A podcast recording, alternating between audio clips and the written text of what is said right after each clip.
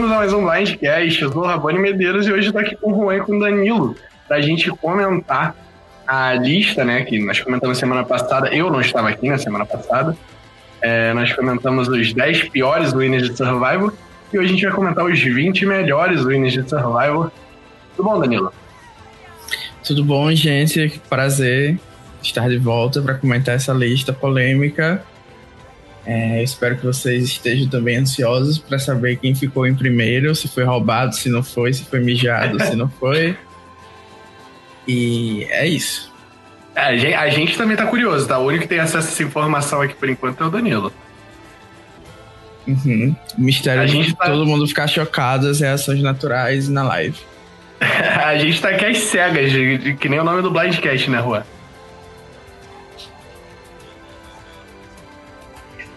É, gente. Eu não tinha desmutado. É, gente, ó, não é só de eleições americanas que será feita a nossa quarta-feira hoje.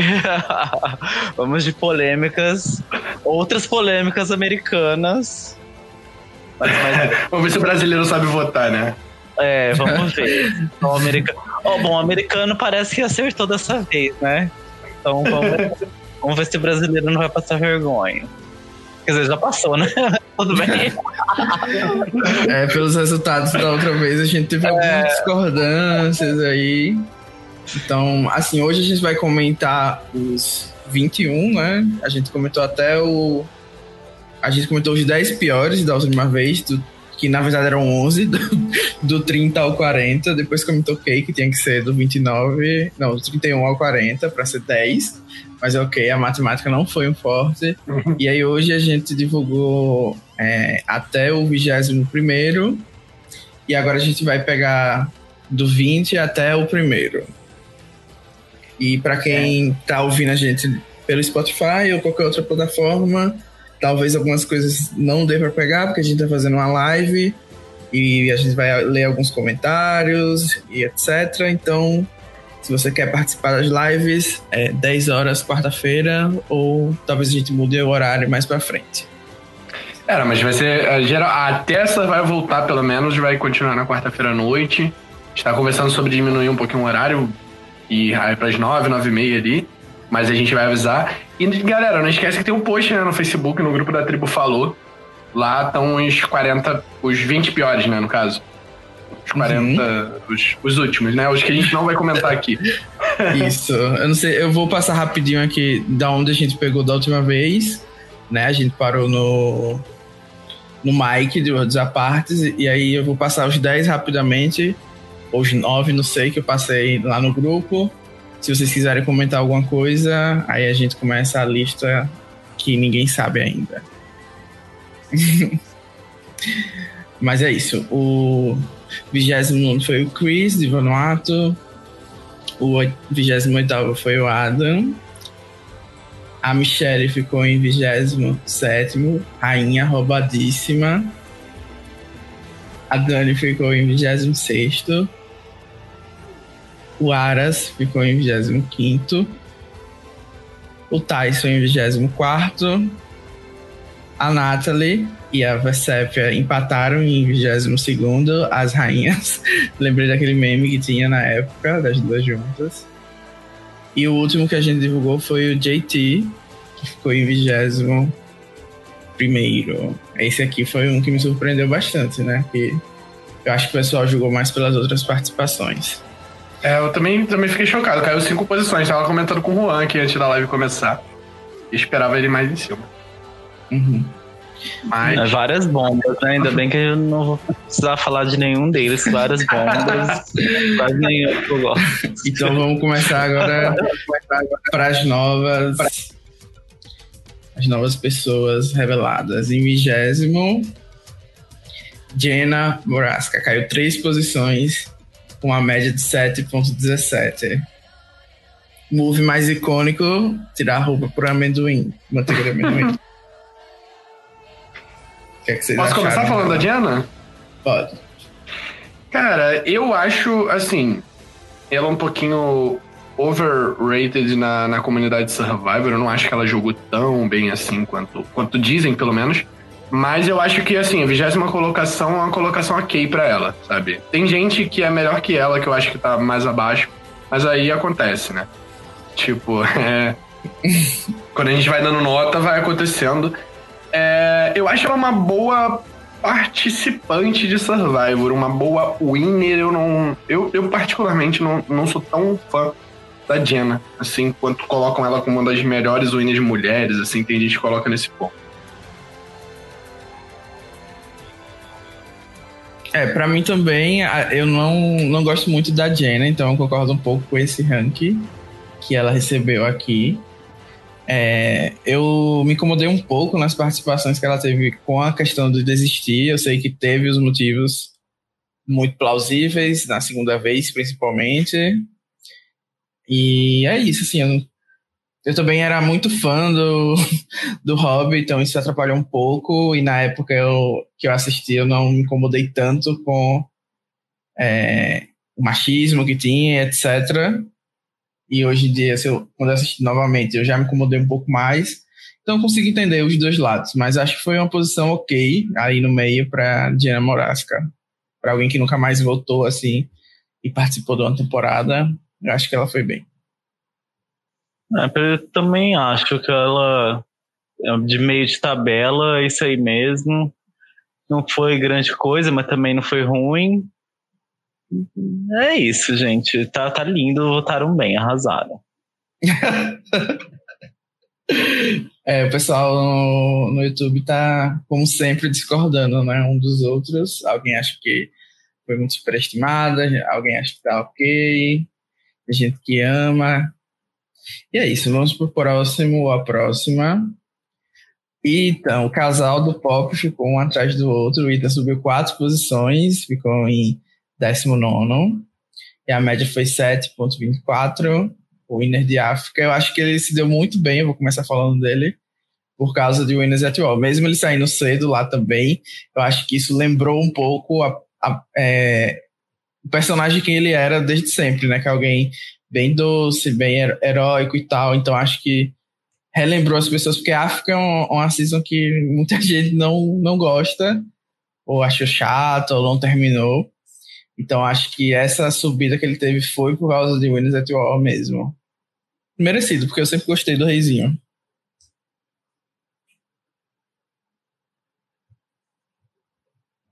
É, eu também... Juan, você que é fã Oi. do Ethan, pode ir, Juan. É. então, ele, eu acho que assim, ele fez. As pessoas. É, é, difícil, porque a maioria das pessoas pegou Survivor nessa fase agora, né? Mais recente essa fase primordial, muita gente não assistiu ou já assistiu com a cabeça do jogo mais atual. Então, é, aí as pessoas assim, ah, que merda, ele não fez nada. Mas, tipo assim, ele, dentro de como era a dinâmica do Survivor na época, ele fez um jogo bom, entendeu? Aqui o jogo era mais light mesmo, era outra pegada, era outro negócio, era muito mais o, o social que, que pegava não tanto a estratégia, porque não, não tinha estratégias muito mirabolantes. Era uma jogada ou outra que tinha, o negócio era mais você ter, ter o social bom tal, se manter numa maioria, enfim, era um jogo mais básico.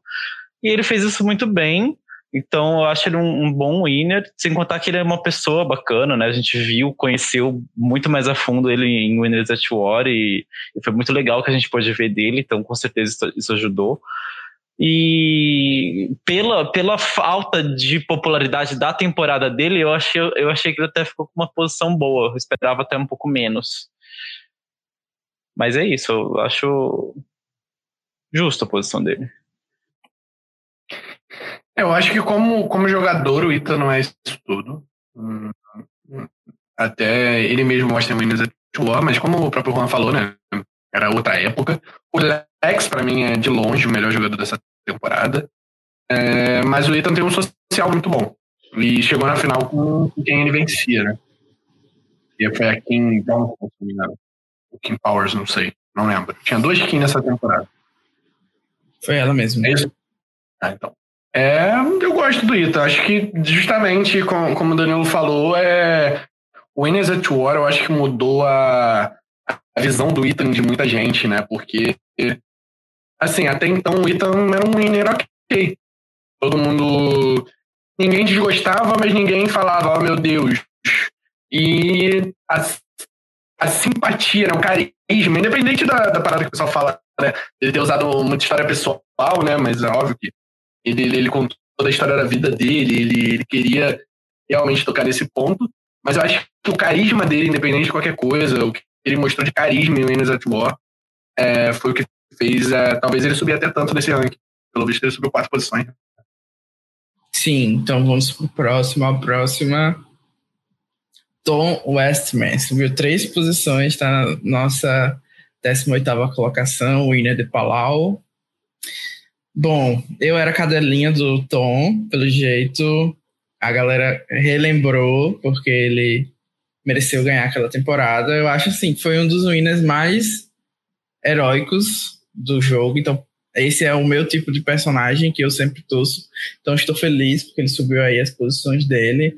Assim, a temporada também não é uma temporada muito interessante pós-Magic, principalmente, né?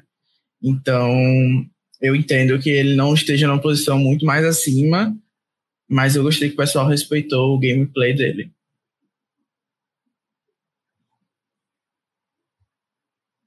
É, eu gostei. É, quer dizer, na verdade, eu acho que ele merecia até um pouco mais. Porque ele fez um jogo muito bom, né? Tudo bem que foi facilitado pelo fato de não ter swap, não ter merge, meio que não teve. Então ele ficou sedimentado na, na aliança tribal que ele fez e não precisou né, se, se movimentar. Mas o alicerce que ele criou naquela tribo foi tão forte que ele, em momento nenhum, foi ameaçado, sabe? Então, assim, ele fez um jogo muito forte dentro da tribo dele e teve a sorte de não, isso não ser mexido, né? Pelo, pelas dinâmicas da temporada, mas isso aí não é culpa dele. Então, ele fez um jogo muito bom. Eu acho que foi, foi um cara, assim, muito estável o jogo todo. É, cara, foi, foi uma, um jogo muito bom. Não foi um jogo né, de altas jogadas mirabolantes, mas ele fez a, uma estratégia fixada muito forte, entendeu? Então eu acho que ele é um winner muito bom e eu coloquei ele um pouco mais acima. Acho que ele tá sofrendo um pouco do da desvalorização masculina que, que o pessoal que, aqui do Brasil vota sempre botando os homens um pouco mais para baixo. Acho que se ele fosse uma mulher, ele estaria bem no topo, porque ele foi tipo a Kim da temporada dele, sabe? Só que, a, só que a Kim é melhor que ele porque ela teve uma temporada mais difícil que ele, porque ela teve várias swaps e tal. Ele não, mas, mas a forma como ele, como ele sedimentou o jogo dele foi, foi muito parecido com a Kim. Então eu acho que ele tá um pouquinho desvalorizado aí. Ele é um ótimo líder de tribo, né? Eu acho assim. Sim. Se, se tiver temporadas antigas e colocassem ele para jogar umas 50 vezes, ele ia sair bem na maioria, porque ele consegue liderar sem ter o alvo do líder e tal, e, e é carismático. Enfim, para mim ele é top 15 fácil. Sim. A gente fala muito de jogo dominante, né? Quando a gente fala de jogo dominante, a gente lembra muito do Hobby da Kim, mas a gente esquece até o tom, né? Eu, particularmente, não gosto muito dele, assim, como personagem de Survivor, não é, não é muito a minha praia. Mas concordo com tudo que vocês falaram, sim. E acho até que ele merecia mais, um pouquinho mais alto. Mas para mim, pouca coisa que o Danilo falou top 15, talvez. Uhum. E é isso, vamos pro próximo. A próxima. Um debut. Nick Wilson pegou a posição 17 no ranking, com 7,41. Eu fiquei surpreso, eu achei que até que ele ia pegar mais, porque ele é um dos winners mais queridos, pelo menos nessa geração de winners odiados.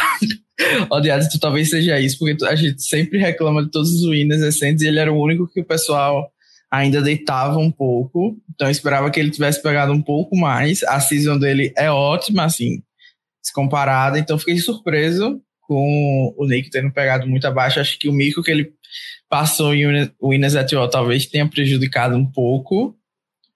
E é isso, eu acho que ele poderia estar um pouco mais alto, mas vendo as lendas que sobraram ainda aí no top 15, no top 16, eu acho que foi uma posição justa. Ah, eu fiquei surpreso, achei que ele ia estar mais embaixo. Que eu não acho ele ser tudo, não. tipo assim, ele fez um, ele começou um jogo muito bom, deu uma volta por cima incrível no, na fase tribal dele.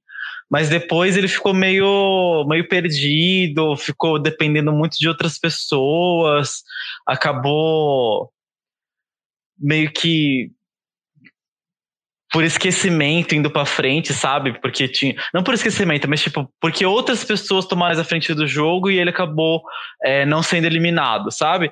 Então, contou com certas situações. Não sei, não acho que ele tão bom assim, não, gente. Então, eu colocaria mais embaixo. Mas ele. Mas ele. Mas eu, assim, gostei da vitória dele pelo personagem dele, por. Por ser David, que eu detestava a tribo do, do Goliath, mas é, se você olhar o jogo dele, não foi um jogo assim de tanto controle. É, ele se deixou levar por outras pessoas por várias, por muito tempo, ficou meio desligado do jogo muito tempo. Enfim, não acho isso tudo não. Tô rindo aqui com o pessoal comentando e realmente a maioria das pessoas não concorda comigo. O Nick realmente tá bem hateado e eu não, não sabia dessa faceta dele. Eu, Acho eu que tem muitos fãs da craqueia aqui. É. Ou da Angelina, né? A Angelina foi uma das. a Angelina é uma das jogadoras mais populares recentemente, então talvez isso explique um pouco do porquê está nessa posição. É.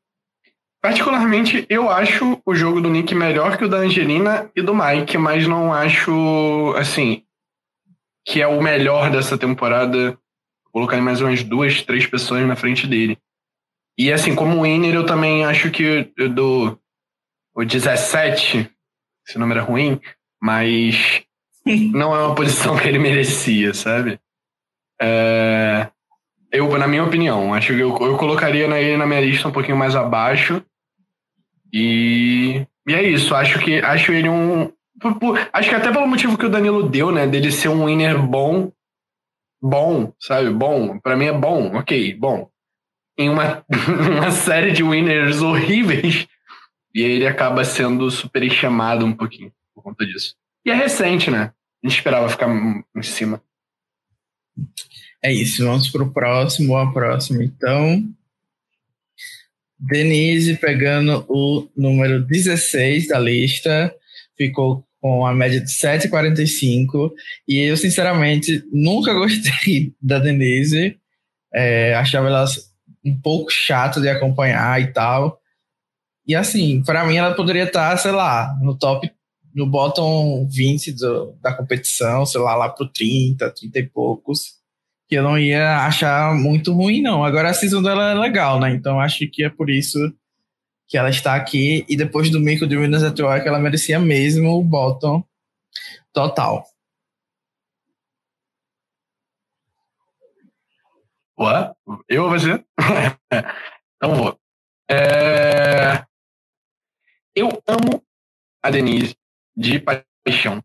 É... Eu amo Filipinas, basicamente. Eu, eu acho uma temporada ótima, ótima, ótima. Assim, top 5 temporadas de novato. E, assim, óbvio que o Denise de Winners at War é contestável. Principalmente a maioria dela é bem ruim. Mas eu amo o jogo dela em Filipinas. Eu acho Acho que ela é uma ótima jogadora é, social e estratégica. Óbvio que ela tem suas falhas. Para mim, o que, o que ela faz com a Abby é, é, passa dos limites. Mas eu acho ela um. Assim, uma jogadora que ela é muito boa. Ela pode não ser maravilhosa em um aspecto específico, mas ela é boa em todos os aspectos do jogo. Ela consegue ser boa o, suficiente em todos os aspectos do jogo, na minha opinião. Uhum. A fique de que ela é boa em desafios, perdendo todas as tribal, até hoje eu não engulo isso.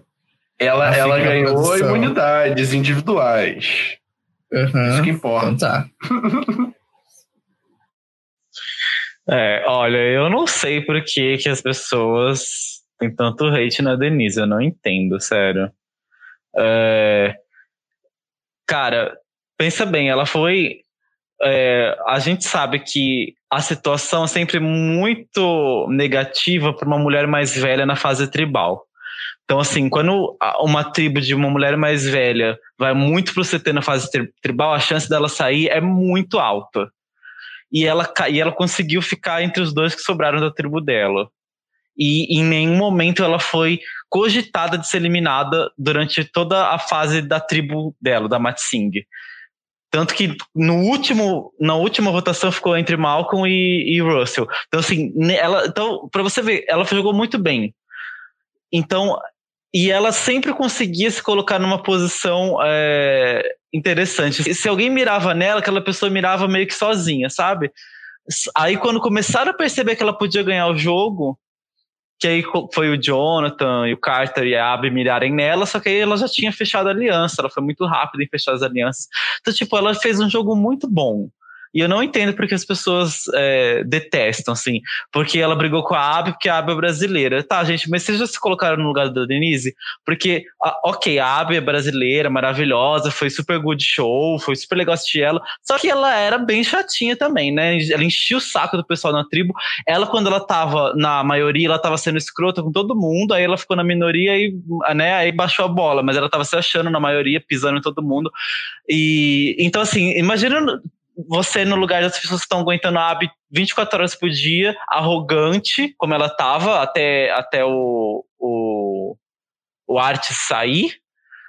É, aí depois virou a situação, né? Ela ficou de coitada. Aí pareceu que a Denise pisou, mas ela só tava.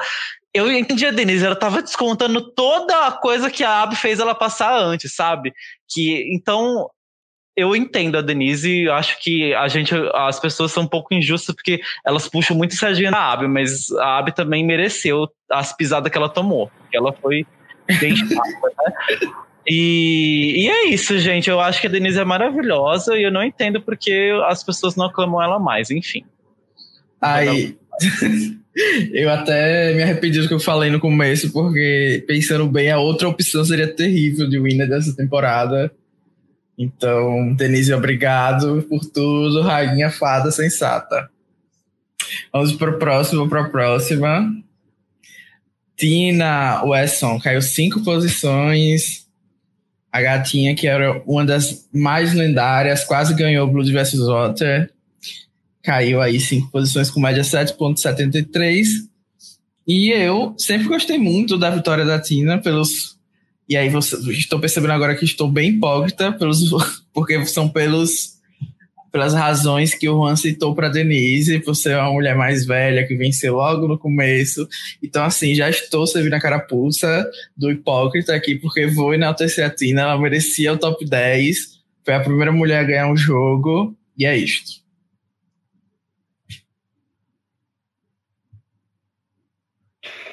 Cara, eu acho que a Tina, ela inventou o jogo social em Survival. Assim, óbvio que não inventou, mas assim, é o, o maior, o maior primeiro exemplo que a gente tem de jogo social em Survival.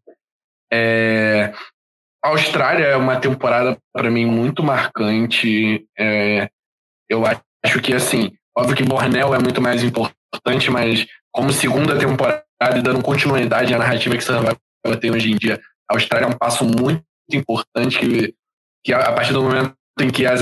Bornel é aquilo, né? Criou a aliança. A Austrália já vem trazer isso de um modo em que você já começa a ver jogo de alguma forma. Óbvio que de um modo muito, muito, como eu posso dizer, muito arcaico, mas a gente vê isso se construindo e muito disso é responsabilidade até da Tina.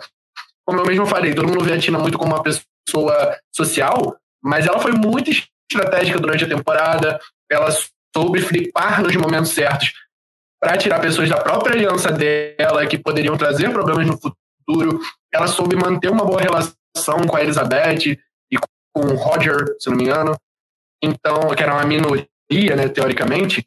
Então, eu acho que, assim, Tina merecia estar até mais em cima para mim. Acho que ela, ela acaba ficando mais embaixo por, por ter ganhado uma temporada tão antiga. É, concordo. Eu acho que ela só tá mais embaixo porque é uma temporada que muita gente não assistiu, né? Porque é uma temporada com um ritmo mais lento, que para algumas pessoas é difícil começar, né? É, eu conheço muita gente que começou e falou assim: ah, gente, eu estava achando muito chato, parei. Mas é porque ela é uma temporada com ritmo mais lento mesmo, e quem está acostumado com as novas estranha muito. Mas eu concordo muito com o que o Rabone falou, nem, sei, nem tenho mais o que acrescentar. Eu acho que ela merecia mais, porque, cara, ela foi uma pioneira do, do negócio, entendeu? Então, isso tem que ser valorizado que, né, tipo, você não tinha referências do que fazer, como a gente tem hoje em dia. Então ela foi, foi muito lenda. Uhum. E ganhar do Kobe, né, que é um dos players mais famosos aí do jogo, no, principalmente no começo, né, de Survival. Então ela realmente teve um gameplay social aí muito lendário. Sim, ela ganhou... Óbvio, escondeu. Ela ganhou do, do estereótipo americano exaltado sempre, né? Do macho alfa heróico. Então, arrasou. Mais ainda, mais um motivo. É, já tem até a discussão de o que seria de Survivor se o Kobe tivesse vencido a Austrália, poderia ser algo totalmente diferente, sabe? Sim. As, os, as duas primeiras vitórias Survival foram essenciais. Mesmo não sendo o que a produção queria, claramente. Então, próximo, já que a gente está falando dos pioneiros, o Richard Hatch caiu aí seis posições, agora pegou a posição 14 do ranking e tem uma média de 7,89.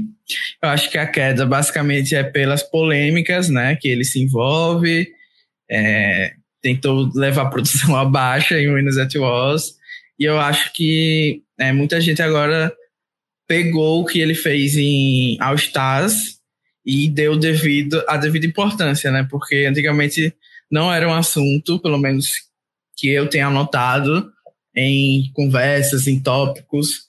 E aí muita gente agora nos últimos anos, quando é, todo mundo fala do Richard, traz o assunto à tona como deveria ser, e muita gente enaltece ele, ele ainda está em 14 mesmo, ele tendo feito o que fez. E é por isso que eu acho que ele tá numa posição ok, poderia estar ainda muito mais abaixo. E eu acho que o único motivo dele ainda tá figurando ali no, no, na parte de cima do ranking é porque ele foi a pessoa que teoricamente inventou as, as estratégias de survival, né? A base, o alicerce de tudo que a gente tem hoje. Então, é basicamente isso. É, eu peguei um pouco mais de ranço dele agora no começo, mas também eu é, sei entender as pessoas que votaram e deram nota alta para ele.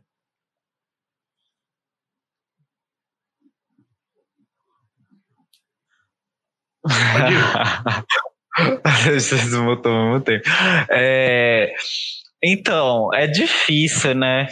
Porque o quanto disso a gente pode levar para o pessoal, enquanto disso a gente está analisando o jogo, o winner, né?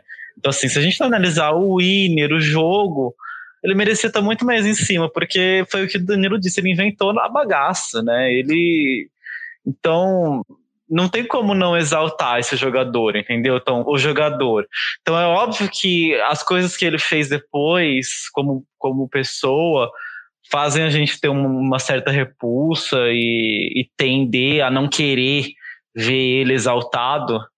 Mas se a gente olhar friamente, né, assim, o jogador, estamos falando do winner de Survivor Bonel, ou o jogador Richard Hatch lá da, daquela temporada.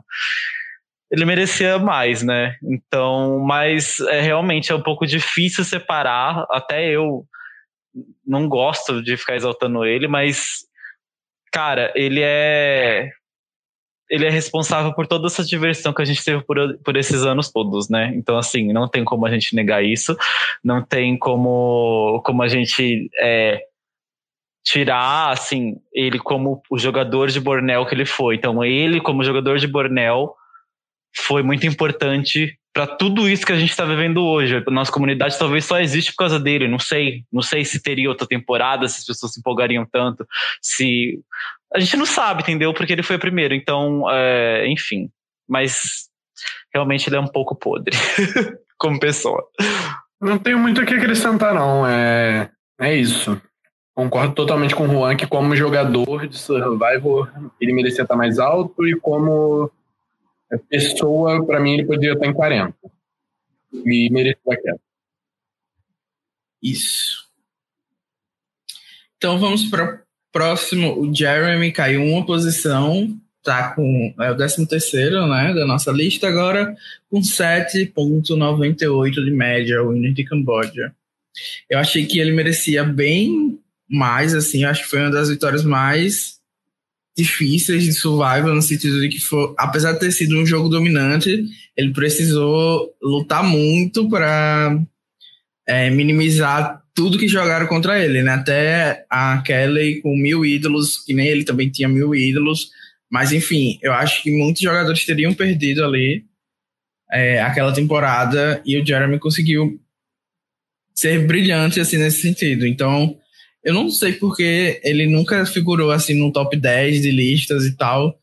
Talvez porque ele ganhou na segunda vez, mas eu acho que ele merecia bem mais do que é, a galera do Survival, do survival bra brasileira dá, entendeu? Então, essa é a minha opinião. Eu não sei se o pessoal considera São Paulo do Sul ou até mesmo é, o Ines Wall na hora de votar, porque ele também, na outra vez, não não estava numa posição tão boa quanto eu acho que ele merecia, né? E eu, eu acredito, assim, sendo sincero, que o pessoal não dá nota alta para ele, porque torcia para Kelly vencer Camboja. Então, eu acho que não é um motivo forte o suficiente. Não deveria ser, pelo menos. É, no meu top 3, com certeza ele tá. É, Jeremy, pra mim, é um dos meus winners favoritos. É, não, não era aquele fã, apesar de gostar muito da Kelly, eu não era aquele fã, não torcia pra Kelly ali naquele momento. Reassistindo o Camboja agora, depois de Winners at War, quando a Nanda tava aqui em casa, é, eu, eu vi que o jogo dele não é tão bom quanto era na minha cabeça de quem assistiu o Camboja ao vivo, sabe? É, é, quando você assiste ao vivo, você se deixa levar muito pela emoção, pelas torcidas que você tem e tudo mais. Quando você para pra rever a temporada, às vezes você analisa melhor. Mas, assim, é, é tudo que o Danilo falou. Ele, ele, ele tinha um jogo dominante e, ao mesmo tempo, ele sabia lidar com todas as pessoas ali o social dele é muito bom. É muito bom. Eu, o único problema que eu vejo no jogo do Jeremy, que eu, que eu posso fazer um, um podcast sobre ele, que eu amo o Jeremy de paixão, é que ele é muito, muito, muito sentimental. E sentimental ao ponto de achar que, que as pessoas têm que jogar o jogo tal qual o jogo dele. Em Camboja isso deu certo, mas nas outras duas vezes que ele perdeu, para mim ele perdeu justamente por conta desse emocional tão forte. Mas Jeremy, pra mim, é top 3. Pra mim, merecia estar muito mais. É, eu acho que ele inventou, tipo, mudou o jogo. Essa vitória dele em Second Chance mudou o jogo de uma forma que muita gente não dá valor, porque basicamente todo mundo agora entra no jogo tentando fazer a estratégia dele de Mid Shields. Eu sei que já existia esse conceito em algumas, algumas vitórias passadas ou em algumas alianças, mas foi o Jeremy que deu um nome e deu realmente o impacto para basicamente todo mundo chegar no jogo tentando fazer o que ele fez. É, eu também colocaria ele bem mais acima. Eu acho que, pelo menos dos que, eu, dos que me vem na cabeça, eu acho que ele é o winner homem mais forte. Porque ele ganhou uma temporada dificílima. É, uma temporada com muito player forte, com muita reviravolta. Ele soube se adaptar às reviravoltas, ele soube usar a minoria em favor dele, a fazer os moves certos. Cara, ele, foi, ele fez um jogo muito bom. E olha que eu torcia contra ele, porque eu era, assim, fanático na aliança da, das meninas, das bruxas lá. Eu amava a aliança da Abby, da Kelly, da, da, da Sierra e da. Ah, caralho da. Da AB. Da Cass, da Cass, da, da Cass. Cass. Eu falei, é. Da Cass, eu amava, então assim, eu torcia loucamente para elas. E, então eu ficava com raiva quando o Jeremy conseguia jogar bem. É, só que, cara, ele jogou tão bem que eu aplaudi a vitória dele, mesmo torcendo contra, porque eu queria que aquela, que aquela vencesse. E, e, cara, foi incrível o jogo dele. E ele, e ele é o tipo de jogador que, ele estando no cast, você sabe que ele vai fazer um jogo forte. Não necessariamente vai dar certo ou não, mas é aquele tipo de player que sempre vai ter um jogo forte. Não necessariamente vai dar certo, né? Porque isso não tem, né? Tem coisa além do, da sua própria capacidade no Survivor. Às vezes as coisas não, não, não vão a seu favor por vários, vários motivos. Mas ele sempre vai ser um jogo. Um, vai ter um jogo forte, vai ser um jogador que vai dar trabalho para eliminar, enfim. É, e ele é um um cara muito bacana, enfim. Eu acho, eu coloquei, eu acho, assim, a não ser que eu esteja esquecendo de alguém, mas do que eu tô me lembrando na minha cabeça, ele é o winner homem mais forte para mim. Então eu acho o décimo terceiro um pouquinho injusto. Sim. Então, é isso, né? Vamos Vou elogiar esse último comentário do YouTube aí, hein? Concordo. Vamos pro próximo, para a próxima.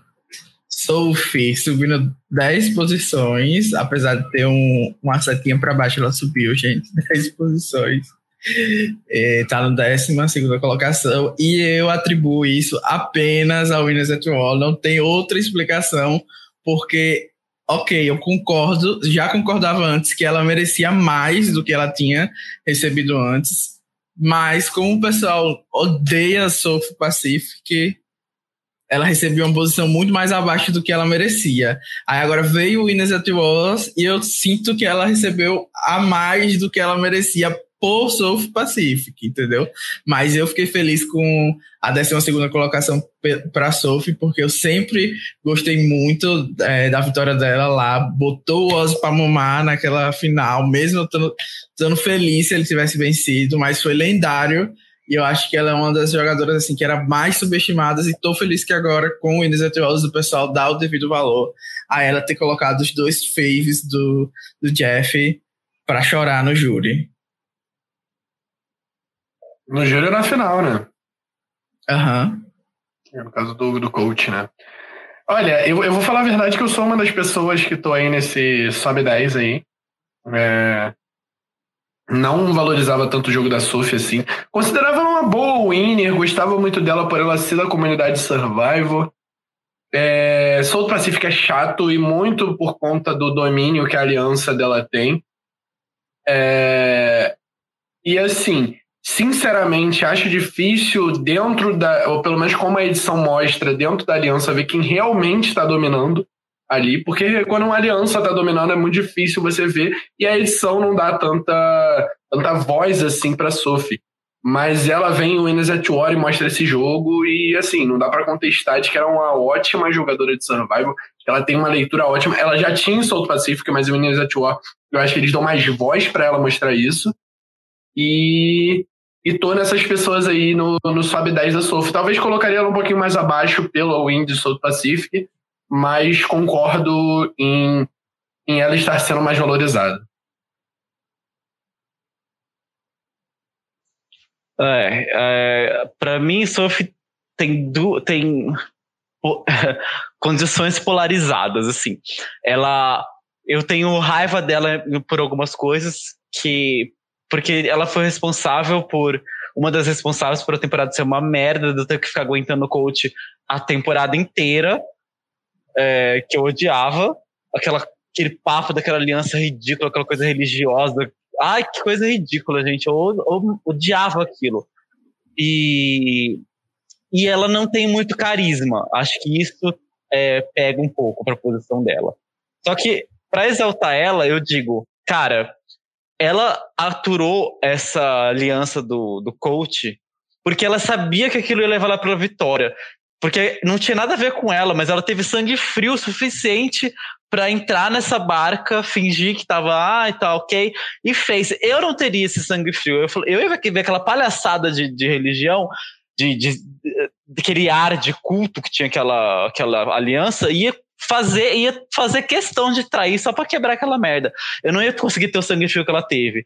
Então, se você pensar que ela aturou isso tudo pensando que isso poderia dar vitória para ela, ela foi muito mestra nisso, então ela arrasou demais.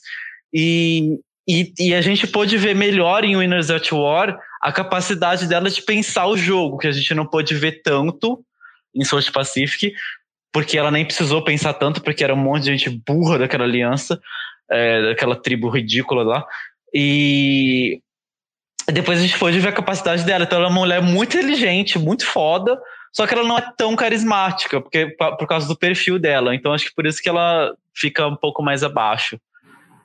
É, ela... e, e, realmente ela fingiu, né? Porque depois, quando a gente conheceu mais da Sophie, seja pelas entrevistas pós-jogo, pelo podcast do Rob, a gente viu que ela não faz realmente o perfil daquela aliança, então. Não, não faz. Então, pra você ver como ela foi muito mestra, cara. Ela tem um perfil totalmente oposto daquela aliança e ela ficou aguentando aquela bosta porque ela percebeu que na, com aquela palhaçada ali ela poderia vencer. E ela teve muito sangue frio. Gente, porque imagina, eu ficava irritado de ver 45 minutos do episódio. Ela tava vivendo há 39 dias aquela palhaçada lá e ela aguentou. Então, gente, só nisso aí ela já merece ser exaltadíssima. É, e como o pessoal falou nos comentários, realmente a edição é o que mais prejudica ela em South Pacífico, porque se tivessem dado uma edição menos coach e mais distribuída, talvez ela já tivesse sido valorizada antes de Winners at War. Mas vamos para o próximo ou a próxima, já estamos chegando no top 10. O Earl, Earl foi barrado do nosso top 10, pegou a 11 posição. Ele subiu duas, ficou com média 8,11. Assim, por um lado, é, eu acho que essa posição dele foi justíssima. Ele é uma das pessoas que teve um jogo mais dominante de survival. O que sempre prejudicou ele foi a temporada ser horrível e todo mundo, quando começa, pelo menos antigamente, né? Quando alguém começava a jogar, assistir survival, falava, não assista Fiji, Fiji é horrível. E eu nem acho que é tão ruim assim, para ser sincero, sabe? Mas era o que se falava bastante na época. Então, eu acho que isso é o que prejudica ele. Ele é um ainda bem respeitado hoje em dia. Se ele tivesse numa posição acima, eu acho que não seria injusto. Mas, ok, o 11 hoje em dia tem 40 vencedores, eu acho ok para o UAR. Ou sei lá, como é que fala. Earl. Earl. Pode falar, Juan. É, não, é, é que é assim, o problema de Fiji não é o jogo. A tempo, o jogo da temporada é legal. O problema é o cast, eu acho. Pelo menos foi a sensação que eu tive.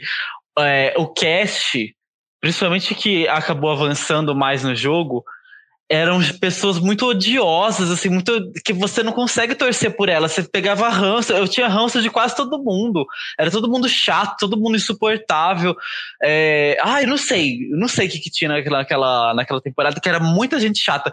E o Earl era um dos poucos legais. Então, assim, ele, ele vencendo, assim, foi assim nossa, para mim foi lavou minha alma, porque era chegou uma fase do jogo que só tinha gente nojenta, sabe? E gente que eu não gostava, ou gente assim chata, sabe?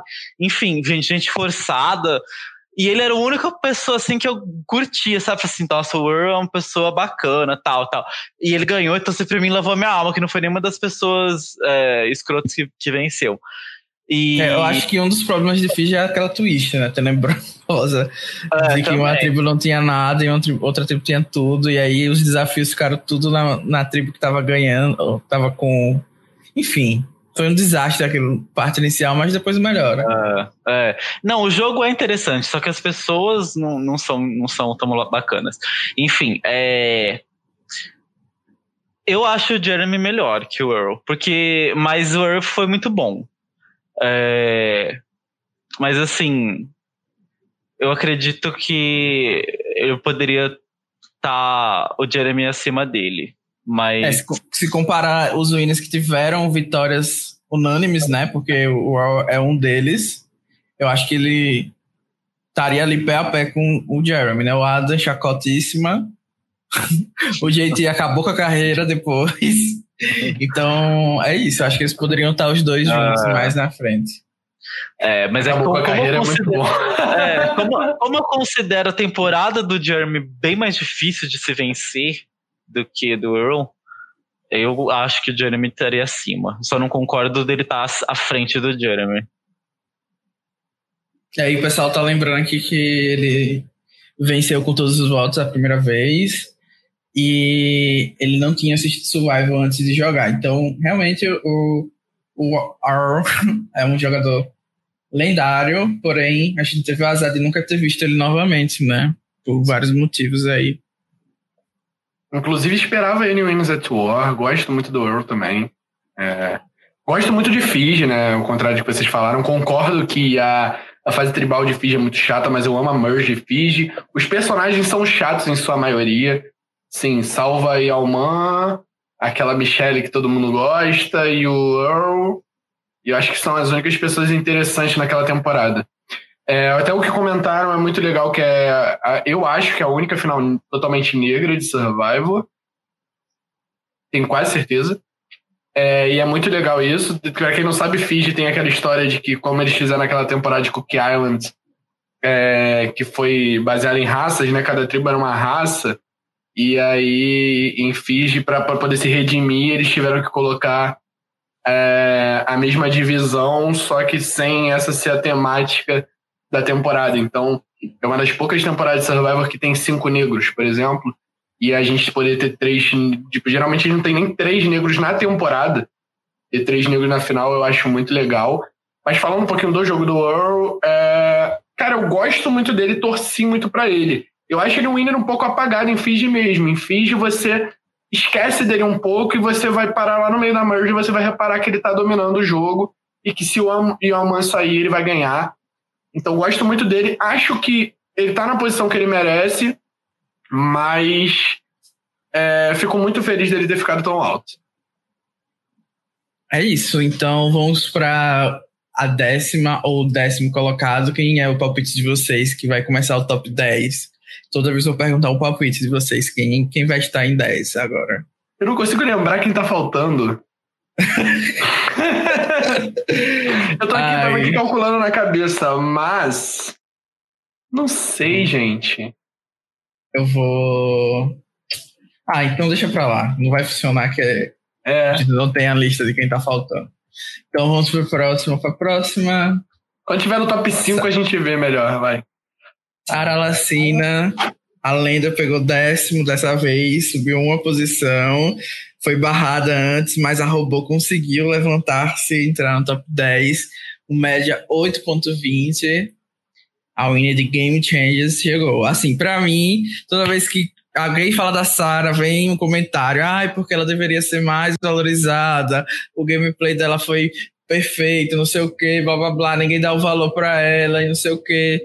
E assim, gente, ela pode ter sido perfeita, a winner maravilhosa, mas, sinceramente, um dos motivos de Game Chase não ser tão legal é porque ela dominou a temporada. Então, assim, top 10 merecido pelo gameplay, mas por mim poderia estar no top 20, porque eu não ligo para gamebots, robôs.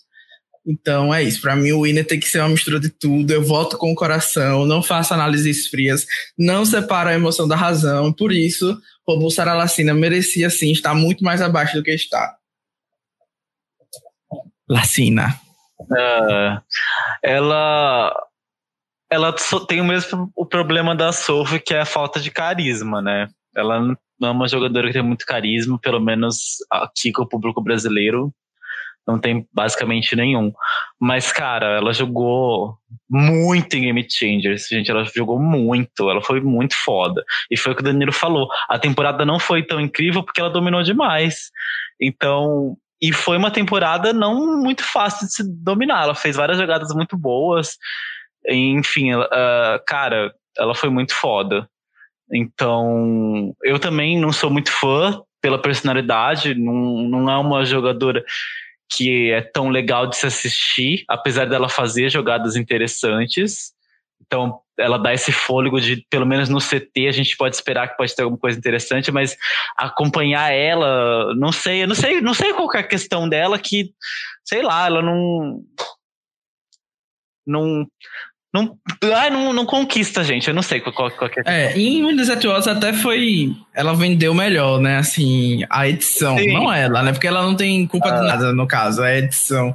Mas a edição conseguiu vender uma Sarah bem mais bem carismática mais. em Windows Atuals. Eu vi gente deitando pra robô, vendo que ela tem um coração. Eu fiz até questão de separar três fotos que ela tava sorrindo, porque são as únicas três fotos do Google onde ela mostra um sorriso. Então, assim, tô tentando baixar minha guarda para robô, porque eu sei que ela merecia um pouco mais. E eu vou destacar o comentário do Bonome, ah. que veio aqui dar uma audiência pra gente, tá com saudade. É... Cara, eu vou, eu vou, eu vou valorizar a Sara Lacina aqui nesse podcast. Eu vou falar aquilo que o Danilo falou no início, que sempre ouve as pessoas falarem. Acho que Sara Lacina deveria sim ser mais valorizada na nossa comunidade. E, eu acho que muito do fato dela, dela em Women's at War ter voltado mais carismática foi justamente por conta das críticas que ela recebeu por ser uma gamebot, e ela é uma gamebot.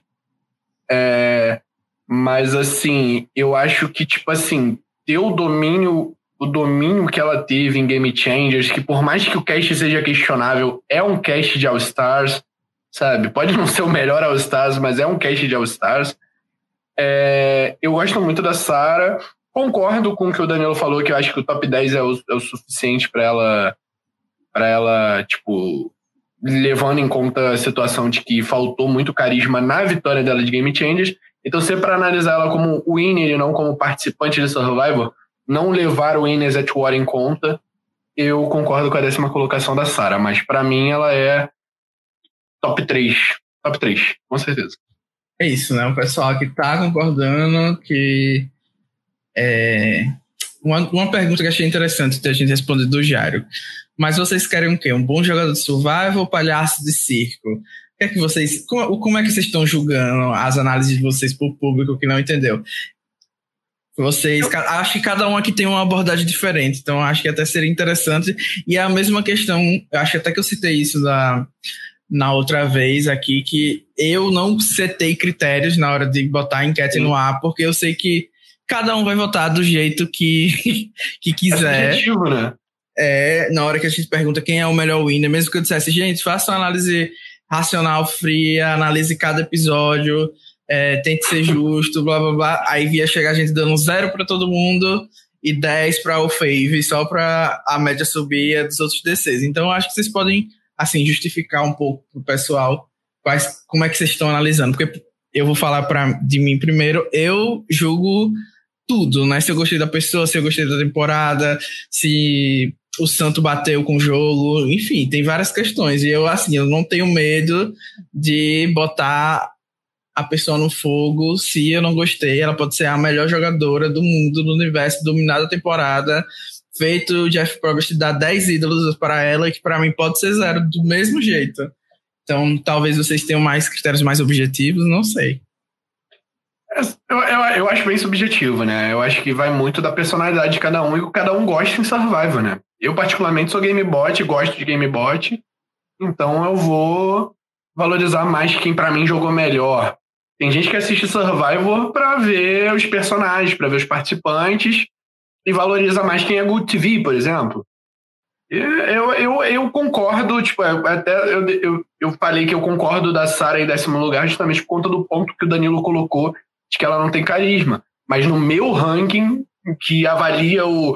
que prefiro avaliar o jogo estratégico e tudo mais, eu colocaria a Sara mais alto. E concordo totalmente que tem que ser subjetivo e cada um tem que votar de acordo. Ah, acho feio quem deu zero para todo mundo só deu 10 pro Fave? Acho. Porém, outras abordagens eu concordo. é, eu, eu também tento analisar um pouco mais o jogador. É, para mim pesa muito mais como ele foi no jogo, mas pesa também o ele na temporada. Ele como personagem também é um peso para mim para avaliar. O que eu tento deixar mais de fora na minha avaliação é a parte pessoal fora do jogo, que acontece fora do jogo, eu tento não colocar. Alguns eu acabo colocando, mas é, eu tento dar isso uma, uma importância menor e dar uma importância maior pro gameplay dele naquela temporada específica, já que a gente está analisando o winner. Então eu tô, eu tô analisando ele como winner daquele, daquele temporada. Eu gostei dele como winner. Ele foi um winner que eu gostei, tanto pelo que ele fez estrategicamente, como o que ele fez, como o personagem que ele teve, na, o papel que ele teve na temporada como um todo. É mais ou menos isso que eu avalio, dando pesos diferentes para as coisas. Amei, amei a análise. E aí o pessoal tá comentando que é, realmente, né? Tem, tem várias coisas. O, o Jairo tá elogiando é, o, o Rabone por, por tá valorizando aí o jogo estratégico, os gamebots do jogo. Mas é isso, né? Vamos passar agora para a próxima pessoa. Tá faltando, eu mandei aqui no chat, quem vocês acham que vai pegar o 9, o número 9, né? Mas tá faltando a Sandra de Pearl Island, o Yu, o Todd, a Parvati, a Sandra de Heroes vs Villains, a Kim, o Tony de Kagayan, a Natalie e o Tony de Winners at Wars. Quem vocês acham que pegou aí o 9, se vocês estão ouvindo a plateia, podem falar também. A plateia. Ai, gente, eu vou colocar a Yu.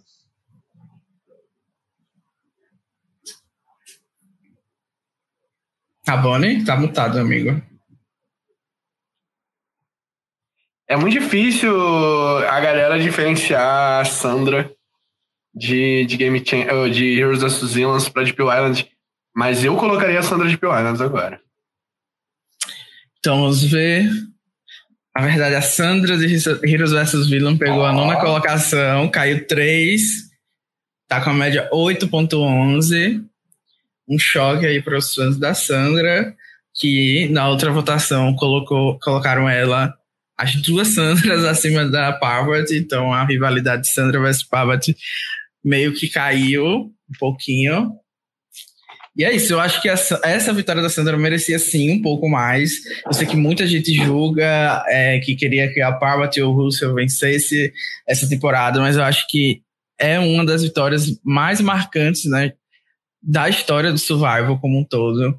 Eu acho que ela fez o jogo que ela precisava fazer. E é muito difícil uma pessoa começar um jogo, é, teoricamente, perder o controle como ela perdeu, tanto é, no começo da merge, ela estava controlando, perdeu o controle na fusão, continuou sem conseguir fazer o que ela queria fazer de fato, e ainda assim conseguir montar um argumento para que a falta de controle dela não fizesse ela perder o jogo no júri. Então eu acho que é uma das jogadoras que tem o maior controle do que é o fator mais importante na hora de se jogar um survival, que é chegar na final e vencer.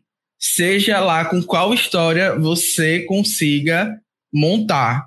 Não importa se você realmente foi a melhor em desafios, se você foi a melhor estrategicamente, se você consegue criar uma narrativa e vender a história do porquê você merece vencer e ganhar um milhão, seja até, eu vou até exagerar aqui dizendo que é, ah, porque eu preciso mais de dinheiro, eu tenho um filho acamado em casa. Se você conseguiu vender essa história e fazer todo mundo votar em você por causa disso, eu acho que você conseguiu dominar a temporada e é por isso que eu gosto muito da vitória da Sandra, porque fez muita gente entender. Tem gente que não entende até hoje? Tem. Mas assim, nem todo mundo tem salvação, né? Então, eu achei que a Sandra tá mais alta justamente porque eu tava considerando em, levando em conta o Good TV. Eu concordo que o jogo da Sandra Islands é melhor do que o de, o de Heroes vs. Até porque eu, quando eu era um, um, Não vou chamar de espectador casual, mas quando eu tinha visto pouco Survivor, eu costumava dar menos valor pro jogo da Sandra. E aos poucos, tipo, até fazendo podcast, assistindo mais temporadas de Survivor, eu fui valorizando mais, justamente o que o Danilo falou. A galera esquece que assim, FTC é, é metade do jogo. E eu tô, não tô exagerando.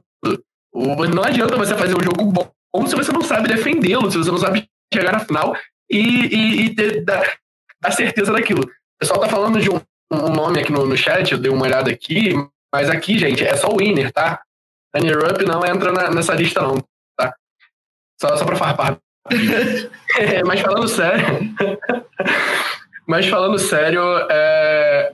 falando da Sandra de, de Heroes vs. Villains, é uma personagem maravilhosa. É... Justamente mostrou que, que tipo assim, ah, eu vou chegar na final e vou defender meu jogo, e é isso. E, e, e assim, não, eu, eu achar que a Parvati e o, o aquele que não deve ser nomeado jogaram melhor que, que a Sandra nessa temporada, eu acho. Mas assim, FTC e o modo como você trata o júri, o modo como você trata os outros participantes também é importante na temporada. Então, por isso que eu, que eu concordo sim que, que a Sandra. Eu acho que a Sandra merece estar nessa posição por ser o segundo win dela. Mas eu não acho essa winner toda em Heroes vs. Villains. Mas concordo que ela é merece, merece totalmente esse win de Heroes vs. Villains. Cara, eu acho a Sandra muito foda. Meu, ela, ela fez um jogo é, muito inteligente, assim, é um jogo fora do, do padrão que a gente espera, só que foi muito bom. Ela fez um jogo totalmente de rata, em que ela estava no, na, no domínio da tribo, de repente tomou a virada, né, do, do Russell, e ela era assim uma das mais ferrenhas contra o Russell e ela conseguiu fazer o Russell se esquecer disso. Porque assim, se eu fosse o Russell, eu ia fazer questão de tirar a Sandra rápido, porque ela era uma das maiores ferrenhas é, contra ele. E, e ele meio que esqueceu e foi deixando, sabe? E ela foi fazendo um, um jogo de rato, ela foi fazendo um jogo para o júri, ela foi muito esperta nisso. Porque enquanto o Russell e a Parvati estavam pisando no júri, ela ia lá e falava assim: ah, não, gente, mas, mas olha, eu quero fazer isso aqui, mas é que o Russell não deixa fazer, não sei o quê. Então, ela foi, ela foi muito bem pensado o jogo dela para a vitória. Ela conseguia é, fazer um jogo que agradava o Russell, para ele meio que esquecer ela, ela soube passar a puxar, a levantar o ego dela quando ela precisou. E a partir da hora que ela não precisou, ela fez questão de mostrar que foda-se. Tacou o chapéu dela na, dele na fogueira, maravilhosa. E, mas ela soube, sabe, abaixar a cabeça quando ela precisava abaixar a cabeça. E levantar a cabeça para quem ela tinha que mostrar que ela, tava, que ela não concordava com o Russell. Então ela, ela fez um jogo muito inteligente nisso. E é muito que o Danilo falou: você tem que conseguir construir uma trajetória que te faça ganhar o FTC. E ela fez isso muito bem. Então, assim, ela não foi ela que, que decidiu quem saía, realmente, ela não fez isso. Só que o jogo dela não foi esse. E se você olhar, prestar atenção no qual foi o jogo dela, ela fez aquela proposta de jogo dela muito bem. Mas é isso que vocês falaram, nem todo mundo reconhece outros estilos de jogos, né? As pessoas acham que só quem dominou que tem que ser exaltado, mas ela fez nesse estilo de jogo, ela foi mestra. Então, eu aplaudo muito a Sandra, eu colocaria ela um pouco mais acima, mas, ela, mas eu tô feliz com essa posição dela. Acho que ela é. não poderia. E uma das jogadas mais importantes que a Sandra fez, eu acho que até muita gente valoriza, mas é bom a gente destacar, foi até na Promerge que ela, sendo ela e a Courtney uma das piores em desafios da história do programa inteiro, ela conseguiu fazer a Courtney, assim, ela em conjunto com outros, né? Chegar no júri. Eu acho que isso foi importante para a vitória dela como um todo, porque a, a Courtney foi um voto, era bem desse, foi bem acirrada, né, a votação, e ela conseguiu naquela posição de ser uma das piores jogadoras em desafios, numa temporada que não tinha swap, que eles não sabiam quando ia ter a match necessariamente, enganar o Russell, que já é, ele, ela já estava contra ele desde o começo. Então acho que essa foi uma das jogadas que fez ela levar a temporada, né? Mas aí, enfim, vamos partir pro próximo, porque se for para cortar cedo para Sandra, eu fico aqui e ainda tem outra vitória dela pra gente comentar. Exatamente, isso que eu ia falar. vamos pro. Daqui a pouco 8. tem mais. Tô me lembrando aqui que a Courtney já ganhou a imunidade. Realmente, a lenda botou muita gente aí pra chorar, né? Tipo, o John Roberts ok, número 8 vai pro Yu. Ele subiu uma posição. E assim, gente, o Yu é um jogador que é bem interessante para mim, porque eu não consigo entender até hoje porque as pessoas valorizam tanto o gameplay dele. É, eu gosto do Yu, eu defendo ele nas discussões, eu só não acho que ele é top 10 Primeiro porque ele teve uma ajuda, sim, que a gente pode até argumentar daquele ídolo que é um dos, dos poderes mais overpowers do jogo como um todo. É, e tudo bem, só que eu acho que muita gente valoriza ele, talvez pelos motivos errados. Eu, eu não sei se é porque é, teve aquela vitória de underdog, né, da tribo, ou é, eu só não consigo entender realmente por que ele é top 10 do jogo. Porque a estratégia dele foi toda baseada num poder. E basicamente, a parte dos desafios, a produção vendeu como se fosse o Ozzy. E naquela final, quem vence é ele. E a gente fica meio assim sem entender por que do top 10 só. Só isso. E eu acho assim, que ele é um jogador brilhante, realmente. A gente pode ver um pouco mais em Winners at Wars isso, e ele meio que se ferrou por causa de uma pre-made. E eu acho que talvez se ele quiser jogar uma terceira vez, eu abaixo a cabeça e coloque ele aí no meu top 10. Mas assim, talvez seja um pouco da, de eu ter sido Ozzy fã no meu começo de Survival, naquela temporada especialmente, foi a, a temporada que eu mais torci para ele vencer. Então talvez tenha sido por isso que eu não consiga entender o top 10 dele. É, eu também não entendo esse top 10, não colocaria ele no top 10, porque ele foi, como diriam aí os gamers, ele tava cheatado. Ele tava com um ídolo overpower que, cara, se eu tivesse no jogo, pensa bem, gente, você tá num jogo que você para eliminar alguém, você, ó, você tá numa aliança majoritária. Aí você vai pegar e fala pra aliança, gente, ó, a gente tem que votar para eliminar o ídolo dessa pessoa, só que ao custo de quem ele votar agora vai ser eliminado. Vamos? Não vamos, óbvio que não vamos. Então, assim, era um ídolo assim que não tinha como você lutar contra. Porque para você lutar contra, você tinha que automaticamente sacrificar alguém da sua aliança, entendeu? E ninguém ia topar, todo mundo ia ficar com medo. Então, é, não tinha como. E o Yu baseou a estratégia dele toda em cima disso. Ele cometeu um erro que, ele, que só não fez ele sair porque ele tinha esse ídolo, que, que é o erro de, de é, deixar todo mundo perceber que você tá dominando, que você vai ser o winner. Que, tipo assim, se você pensar outros jogadores que ficaram na posição de, do Yu, de liderança, sim, eles acabam sendo cortados até pela própria aliança deles. Porque todo mundo começa a perceber que ele vai ganhar. E o Yu não, não conseguiu disfarçar isso. Ficou muito claro que ele era um jogador muito forte para se ganhar que ele era o líder estratégico do jogo. Só que ninguém nem pensava em tirar ele por causa do ídolo, porque se você para fazer uma jogada contra o Yu, alguém vai, alguém vai pagar o preço, entendeu? Então ninguém pensava em fazer jogada contra ele porque não valia a pena.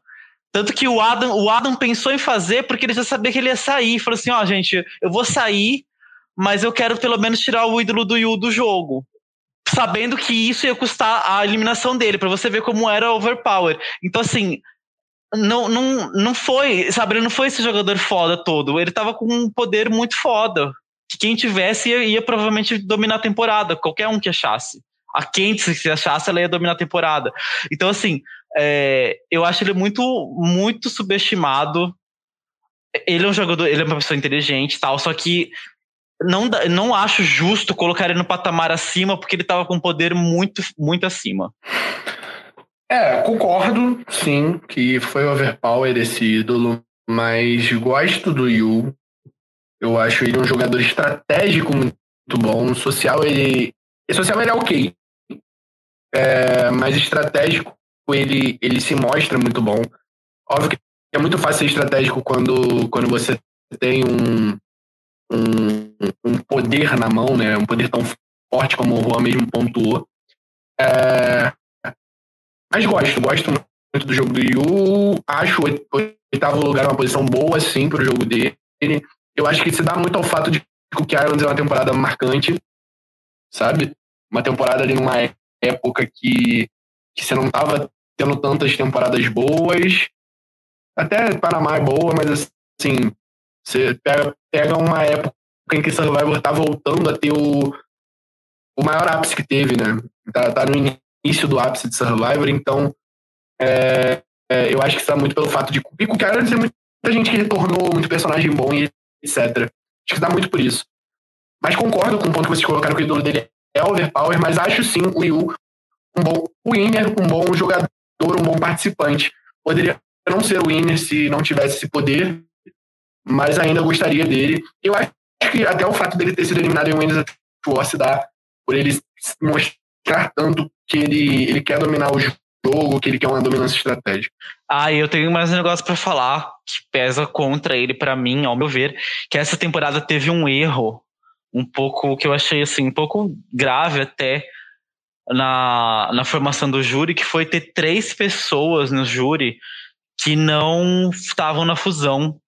E dessas três pessoas, é, era a Rebeca, a Jenny e o e o outro japonesinho lá, a gayzinha. Esqueci o nome dela agora. é, Brady. Brad. Brad. É, e o Brady. É, e aí, desses três, a Rebeca não conhecia ninguém, né? quer dizer, conhecia só a, a Sandra, mas a Sandra não estava na final. Então a Rebeca não conhecia nenhum dos três finalistas.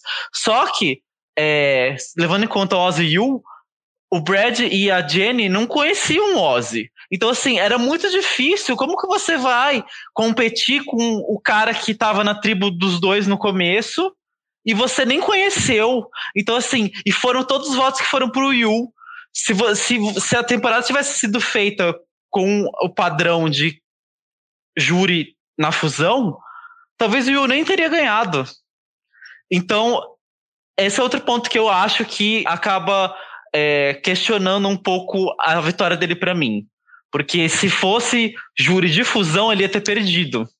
Pra você ver como ele não foi um jogador tão forte. Então, assim, se ele não tivesse o poder overpower que ele teve, e se não tivesse esses jurados que não conheciam o Ozzy, conheciam ele, e que claramente deu uma vantagem para ele isso, é, ele não teria, não teria ganhado a temporada. Então, eu acho que oitavo é muito alto para ele. Eu, eu colocaria ele lá no vigésimo. eu vou comentar aqui o comentário, oh, destacar o comentário do Vinícius Rocha, que ele falou que foi prejudicado em UNZTO pelo uma Premier que ele mesmo estava, e as pessoas esquecem, eu realmente esqueci disso. Tadinho fez uma Premier ele era o bottom da Premier. E o comentário do Thiago, que falou que o Yu tirou o cowboy quando ele estava fazendo o plano de anular o ídolo, né? Então, por isso que ele conseguia dominar teoricamente. Mas, assim, o plano do, do cowboy, mesmo. É como o, o Han falou, é muito difícil você vender para sua aliança é, que a gente precisa explitar os votos e alguém vai sair, ou. Enfim, né?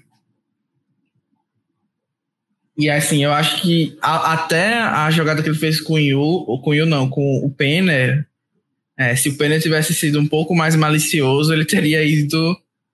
Ele teria se ferrado. Então, Realmente, um mais acho que é... né? Tipo, acho que o, a pessoa mais burra dessa temporada é o Penner, sinceramente. Sim, então eu acho que tudo bem, ele dominou e tal, mas não merecia o top 10, só isso. Eu acho que tiveram várias circunstâncias aí, como a gente já falou hoje, que poderia justificar uma posição mais baixa, especialmente como está sendo bem competitivo, assim, o top 15, o top 10 desse ranking. Em sétimo lugar, a gente tem o Tony de Kagayan. Eu esqueci de mudar, tá Cook Island ali, mas é Kagayan. E ele tem média 9,20, ou seja, os sete primeiros colocados tiveram médias altíssimas. Ele caiu cinco posições. Ficou em segundo da outra vez. O que, é que vocês acharam dessa posição? Para mim, a vitória dele em Kagayan é uma das vitórias, assim, bem mais é, Melhor que Winners at War, né? Sim, é uma das vitórias mais assim que a gente não pode acreditar que ele venceu. Tipo, é um, realmente um ponto fora da curva do survival como um todo. É, ele também teve um poder overpower, menos overpower do que o Tuyu. É, e, e aí eu vou ser um pouco hipócrita, porque Porque eu acho que dessa, no caso dele, não foi tão assim preponderante para que ele vencesse a temporada em si, especialmente porque é um F2 e não era um F3 e não podia usar o ídolo no F4. Tudo bem que ele soube mentir, mas eu acho que ele fez todas as jogadas necessárias para ele vencer e levou conseguiu convencer o Yu a levar ele para a final, que eu acho que é uma coisa que poucas pessoas conseguiriam fazer. Assim, eu acho que, tipo, o Yu tava ali para ser manipulado por qualquer um dos jogadores. E quem conseguiu amigo. manipular ele de fato foi o Tony. A Cass tinha todos os argumentos para convencê-lo, manipulá-lo, não conseguiu. O Spencer é a mesma coisa. Todo mundo tinha ali o mesmo jogador que todo mundo vai dizer que é horrível para manipular, mas foi o Tony que conseguiu. Então acho que esse é um dos méritos dele. É, ele conseguiu achar vários ídolos, ok. É, ele não é muito bom é, no físico e nem no social. Muita gente atribui é, a Trish, né? Carregar ele nas costas nesse aspecto. Eu não sei se concordo totalmente com isso, porque eu acho que ele tinha as conexões necessárias para fazer as jogadas que ele queria. E o problema da Trish era que ela simplesmente não quis usar as conexões que, ele, que ela tinha para fazer as jogadas para ela dominar. Então, eu acho que o Tony de, de poderia estar um pouco mais acima. Para mim, ele é top 5, o Inas com certeza. Concordo. E fecha até meu top 3 aqui. Você tem duas pessoas que estariam no meu top 3 e o Tony, para mim, é o melhor. Ficaria no meu top 1. É, gosto muito do Tony de Winners War também, mas põe ele um pouquinho abaixo por toda a temporada tem um nível elevado também. É, tem muitos jogadores bons, então ele não domina tanto assim. ele se, se dá muito bem com.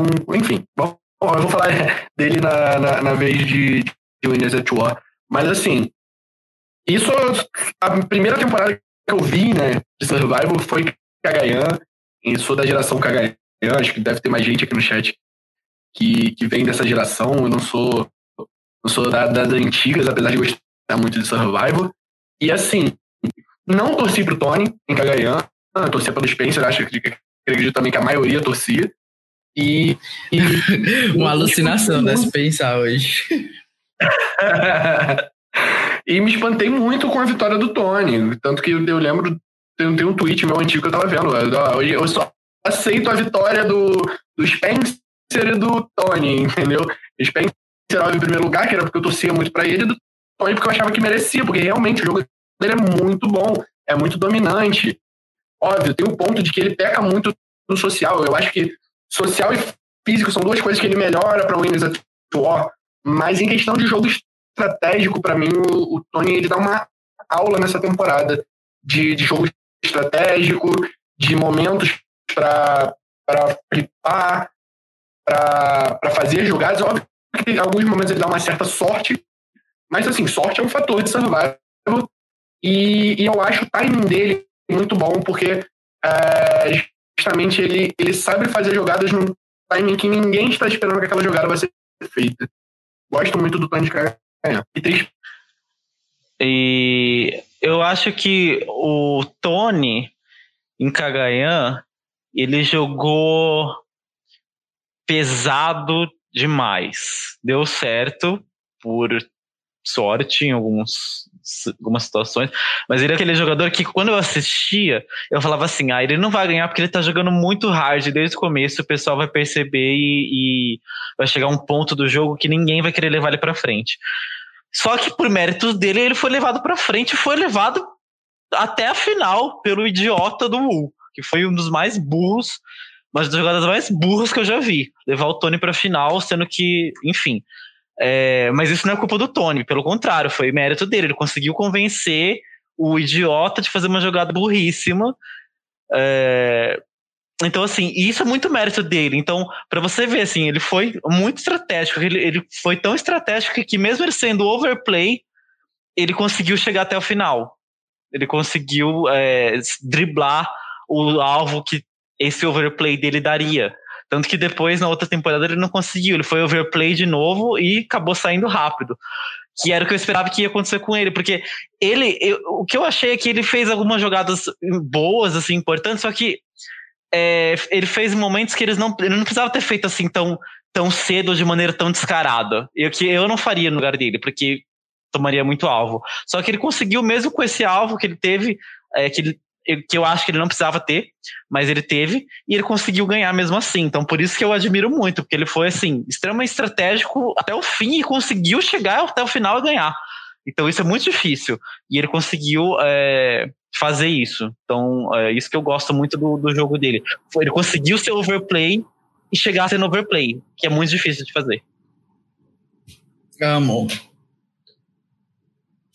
Número 6, então, ficou pro Totti. É, ele caiu três posições, não é mais o homem mais bem colocado é, na nossa lista de winners, e a média dele foi 9,24 winners de China. Para mim, foi uma das descidas mais chocantes, porque o Todd desde sempre é um dos winners mais valorizados pela comunidade, até porque é bem mais fácil é, o perfil da comunidade se identificar com o Todd, né, por ele ser gay, por ser na época de destino ele ser mais novo, então era aquela pessoa que dava para se identificar facilmente, super fã do programa. E eu acho que o top 6 ainda é ok pro, pro Todd. Eu acho que ele não ter voltado mais nenhuma vez acabou um pouquinho com a popularidade dele, principalmente por causa de Winners at War. E é isso, eu não tenho muita coisa para falar dele, não. Eu acho que foi uma posição justa.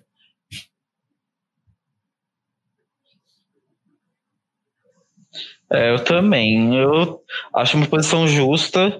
Ele é, foi um winner merecido, apesar que eu sou, assim, maior fã da Amanda. então eu torcia muito pra Amanda, mas, é, mas ele mereceu ganhar também. ele foi um jogador que foi interessante de assistir, ele foi um personagem legal, ele foi. Cara, ele, era, ele é um player que tem tudo o que a gente quer no Survivor. Então, tipo, ele tem gameplay, ele tem é, personalidade, ele tem. É, ele se encaixa numa narrativa, enfim, ele foi perfeito, assim, é, como, como jogador é, em todos os contextos. E ele é gay, isso é uma coisa que é, para mim um ponto positivo, né? Que, que é uma coisa que socialmente às vezes já, já, já é um empecilho para você no começo, você pode ser julgado, enfim, ele superou essas barreiras todas. É, e, e, ai, gente, eu acho a posição merecidíssima, ele é um dos, dos top 10 ever para mim. E é isso, só, só felicidades. Só confirma para mim, Danilo, Tony, Sandra, Parvati, Nathalie, mas quem que tá no top 5? Acho que você não falou a Kim, mas é basicamente são esses que você falou mesmo. Kim. Ok. Não, não, é, é faltou, tava um nome aqui. Eu queria saber se realmente o Todd merece essa posição, se tinha alguém pior acima dele, e pegando esses cinco nomes de Tony, Sandra, Nathalie, Kim e Parvati, assim, dá, dá para aceitar facilmente que o Todd esteja na sexta posição. É, há muito tempo, quando eu entrei na comunidade Survivor, era considerado um, um dos melhores winners, mas eu acho que, como o próprio Danilo falou um tempo atrás, quando você tem 40 winners, quando você tem 10, é, 15 a mais desde que eu cheguei aqui, é, dá para Eu acho que um top 10 já é algo muito, muito importante, né? E gosto muito do Todd, acho que vocês já falaram muito dele, como falar aqui no chat, o FTC dele é, é uma aula, sabe? Considero que o jogo da Amanda foi melhor que o dele, mas assim, se ele fez um FTC bom, Amanda, tadinha, é um dos, piores FTCs, é, tanto em, em, em, A gente vai comentar daqui a pouco Micronesia quanto China. O FTC dela é horrível. E. Amo Todd. Acho um dos melhores winners, sim. Top 6 merecidíssimo. É isso. Aquela final de China foi lendária. Não entendo o Jairo dando hate nos comentários aí em China, porque é uma season icônica. É, e só, e só pra me defender como Amanda fã, que eu fui criticado pelo Jairo. Gente, eu não estou dizendo que a Amanda é a melhor player da, da, da história, nada disso. Só que, assim, a primeira temporada que eu assisti foi, é, foi Tocantins, na verdade, mas aí depois a, a outra que eu assisti foi Micronésia, depois China. Então, assim, ela foi, assim, das primeiras temporadas que eu assisti, e eu amava ela, assim, a, a, personalidade dela. Enfim, eu não sei exatamente o que é, gente. Talvez seja, seja só o gay idolatrando a, a uma menina bonita. Talvez não só isso, mas enfim, eu tive uma paixão pela Amanda na, nas primeiras vezes que eu assisti, que foi assim, enorme, sabe? E, e ah, eu não sei, gente. É, é uma paixão que eu tenho pela Amanda, tá? Não tô dizendo que ela é a melhor player mais foda de todas, não. Mas eu sou fã da Amanda pelos meus motivos. Então, assim, me respeitem, por favor. Agora vamos de top 5. Top 5, baby. Nossa, então, isso, tá, isso tá alto, elevado. O top 5 baby vai para o dono da frase o Tony ah. debutou em 9, com uma média de 9,26. Aqui na quinta posição, o winner mais recente do jogo. Bom, eu vou começar falando aqui. Talvez ele merecia menos, porque a Michelle, lendária, poderia ter vencido facilmente aquela temporada se tivessem colocado ela para fazer o fogo e botado ele para mamar no fogo. Com certeza ela ia vencer. Mas, assim, brincadeiras à parte, eu acho que, assim, não tem muita coisa para falar. O Tony era um dos nomes de maior peso no jogo. Tudo bem que o fracasso dele em Game Changes ajudou um pouco é, ele aí mais longe nessa temporada. Infelizmente, a Sandra não conseguiu se segurar um, um pouquinho mais. Quis tirar ele e acabou saindo, né, por causa do overplay da Denise. E eu acho que era a oportunidade perfeita dos três irem longe, né? Ele, a Sara e a Sandra. E eu acho que ele dominou a temporada de uma maneira geral, né? E a gente tava vendo que ele ia vencer ali do começo da merge pro final. E ao contrário da, da vitória dele em Cagayan, eu acho que aqui ele conseguiu se conter mais e fazer as jogadas ainda assim, só que no momento correto e sem ganhar tanto alvo. Tipo, ali só no final a galera tava querendo tirar ele a qualquer custo, até porque a Natalie sabia quem o Júri queria é, ver fora, e mesmo assim a gente teve um, um novo U na história dele que foi a Sarah, né? Que basicamente fez o papel de palhaça e de manipulada pelo Tony. Então, assim, eu acho que é merecido sim pro Tony e o melhor winner masculino da franquia, nem Winners at Was, vale. Não, amigo, só preciso te falar assim, que você comparar a Sarah com o Yu, respeita a lenda, né, amore? Porque a Sarah, tudo bem, ela foi enganada, mas ela tinha, tinha na cabeça dela motivos para acreditar que ela teria chances de ganhar contra ele, porque ela fez jogadas. O que ela não percebeu é que as pessoas, o que ela foi ingênua, é que ela não estava pegando a dica que as pessoas estavam dando, que a percepção das pessoas era que o Tony estava fazendo tudo. Mas ela sabia que ela fez as jogadas com o Tony e ela tava levando isso em conta. Eu falei assim, não, mas eu fiz as jogadas com ele. E ela achou que podia bater de frente com ele. Não foi que nem o Hulk não fazia nada e achava, sei lá, nem sei, não dá nem pra explicar a decisão dele. Ah, então, assim, ai, amigo, desculpa, enfim. É, agora falando do Tony, cara, é, eu falei que o Jeremy era o maior masculino, mas é que eu esqueci da, da lenda. O Tony é o melhor winner masculino para mim. É, porque, cara, o que ele fez em, em Winners at War foi quase que perfeito, porque ele corrigiu os erros dele, e para uma pessoa da personalidade dele isso é muito difícil. Então ele corrigiu os erros de gameplay que ele teve em Kagayan, que ele teve em Game Changers, que foi o que fez eliminar ele. Então, coisa que a Sandra teve dificuldade de fazer, mas ele conseguiu corrigir, ele conseguiu se segurar. É, e, e, cara, e ele fez um jogo super difícil, sabe? Com, cara, com uma temporada só de winner, e ele conseguiu é, manobrar, cara. Sabe, cada episódio você via ele fazendo uma jogada extremamente relevante, ele tendo é, papel fundamental no que acontecia, numa temporada que todo mundo era importante. Então, cara, foi muito difícil, foi um gameplay muito bom. É, as, as reviravoltas que ele fez foram muito fodas. E eu acho que ele não merecia esse quinto, não. Ele merecia mais que isso. É, Mas... eu concordo, eu concordo. Eu acho que ele merecia o segundo lugar e a Sandra o primeiro, a rainha e o rei de survival, e é isto. Né? É, Mas eu, eu entendo que ele não apela pro público também. É, talvez, mas, cara, ele é muito. Ele foi muito foda. Ele foi, foi muito foda. Não tenho mais o que falar, não.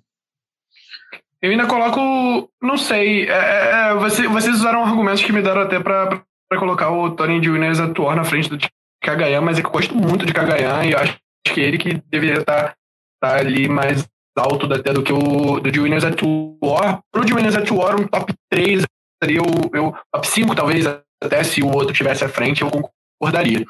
É, porque o Tony é isso, né, cara? É, junto com a Sandra, ele bota as dois wins dele no, no, top 10 e, e assim, é, eu amo o Tony, ele é, é que nem falaram aqui, ele é muito carismático.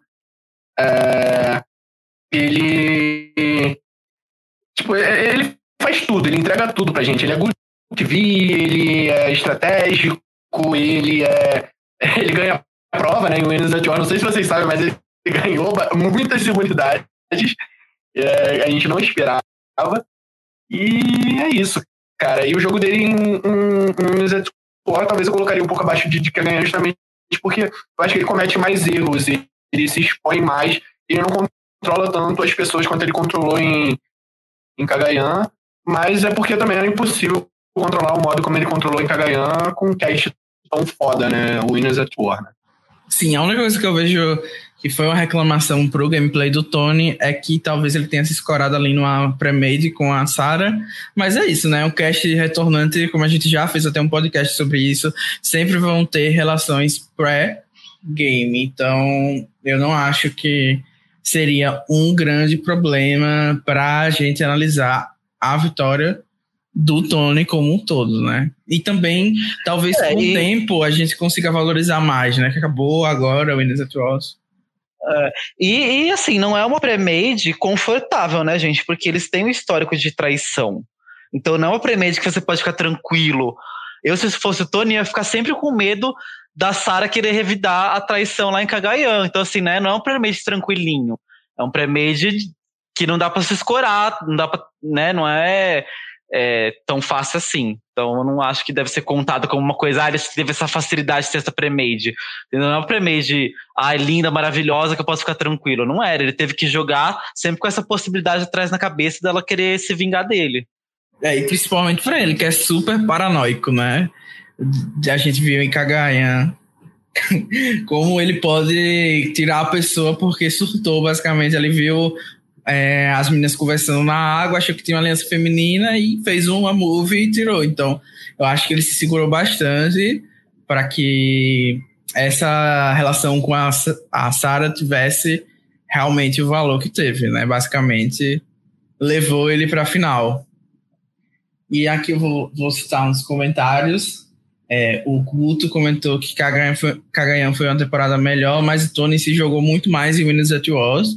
E eu concordo, até por isso a temporada foi menos emocionante, né? Porque ele dominou assim demais. Eu acho que a produção até teve que forçar outros, outros jogadores pra gente é, se divertir um pouco mais na temporada, mas depois que saiu a Sophie, eu acho que ficou bem na cara que é, ele iria vencer. E aí eu vou ficar, vou jogar para vocês que estão ouvindo no chat quem vocês acham, como é que vocês acham que vai ficar o top 4, né? Tem a Natalie, temos a Kim, temos a Sandra de Pearl Island, temos a Pavati, ou Pavati, ou Pavat, sei lá como é que fala o nome da desgraçada. Quem vocês acham, como é que vocês acham que vão ficar esse top 4? Vocês aqui que estão rabando. Desgraçada não, olha aqui. Olha aqui, não chamar uma parte desgraçada na minha frente, não. Vamos chamar de rata, então. se, se fosse o meu ranking desse top 4 aí, seria Parvati em primeiro, Sandra em segundo.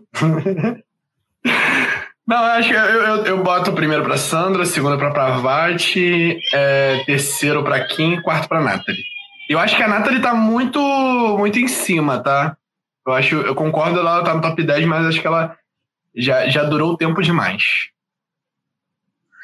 Eu acho que a Nathalie vai estar tá bem, bem colocada por causa da hype de, da última temporada que ela vai ter. E a, eu acho que a próxima vai ser a Kim. E eu acho que a Sandra e a Parvati podem ter se prejudicado até por uma rivalidade entre os fãs, sabe? Ah, vou baixar a nota da Sandra pra partir primeiro, vice-versa. E aí, talvez até por isso a Nata pode até ser um primeiro lugar aí, surpreendente por causa da briga das outras, né? Mas enfim, mas eu acho que aqui vai ser próximo. Pois é, então vamos lá. Em quarto lugar temos a Sandra de Pearl Island, ela subiu uma posição, tinha ficado em quinto da outra vez. A média foi 9.32 que é que vocês acham? Eu, para mim, assim, eu já falei bastante da Sandra em Heroes vs Villains. Eu acho que aqui ela tem um dos jogos mais divertidos de acompanhar do começo de Survival. Tanto é que quando se recomenda temporadas até hoje, o pessoal coloca Peláginos pro o povo começar a assistir, assim que está iniciando, mesmo sendo uma, sendo uma temporada com qualidade ruim, graficamente falando, né? Não era HD, não tinha nada disso então, muito do que é, contribui para que a temporada seja boa é a Sandra e tudo que ela faz junto com o Rupert e, e tudo mais. E, assim, eu acho que o pessoal valorizou mais a win da Sandra aqui, muito mais pelas outras opções de vitória que existiam, né, naquele F3 ou no F2, se comparado a Heroes vs Villains, que tinha lá a Parvati e o Russell. Então, acho que se a gente fosse parar realmente para analisar, eu acho que talvez o jogo de Heroes vs Villains que ela fez é um jogo muito mais importante e forte do que a de de Pearl Island, mais como tem essa rivalidade que o Juan citou de, de, de ter a briga com a Parvati, a galera quer baixar a nota da Sandra porque sabe que ela é uma fan favorite, então isso tudo tem um peso na enquete, e eu acho que ela poderia tá até mais embaixo essa vitória e a de Heroes vs Villains mais acima, porque eu acho que é mais icônica, uma primeira vez que um jogador ganhou duas vezes o programa e duas vezes seguidas, né? Essa era a segunda participação. E o gameplay aqui da Sandra, eu acho que é muito leitura de júri good TV, bons momentos, assim, e por isso que eu acho que a galera ama a Sandra de Pelagem. E a temporada acho... como um todo é boa, né? Sim. É uma das melhores, né? Em questão de personagem, né? Tem muita gente que retorna também.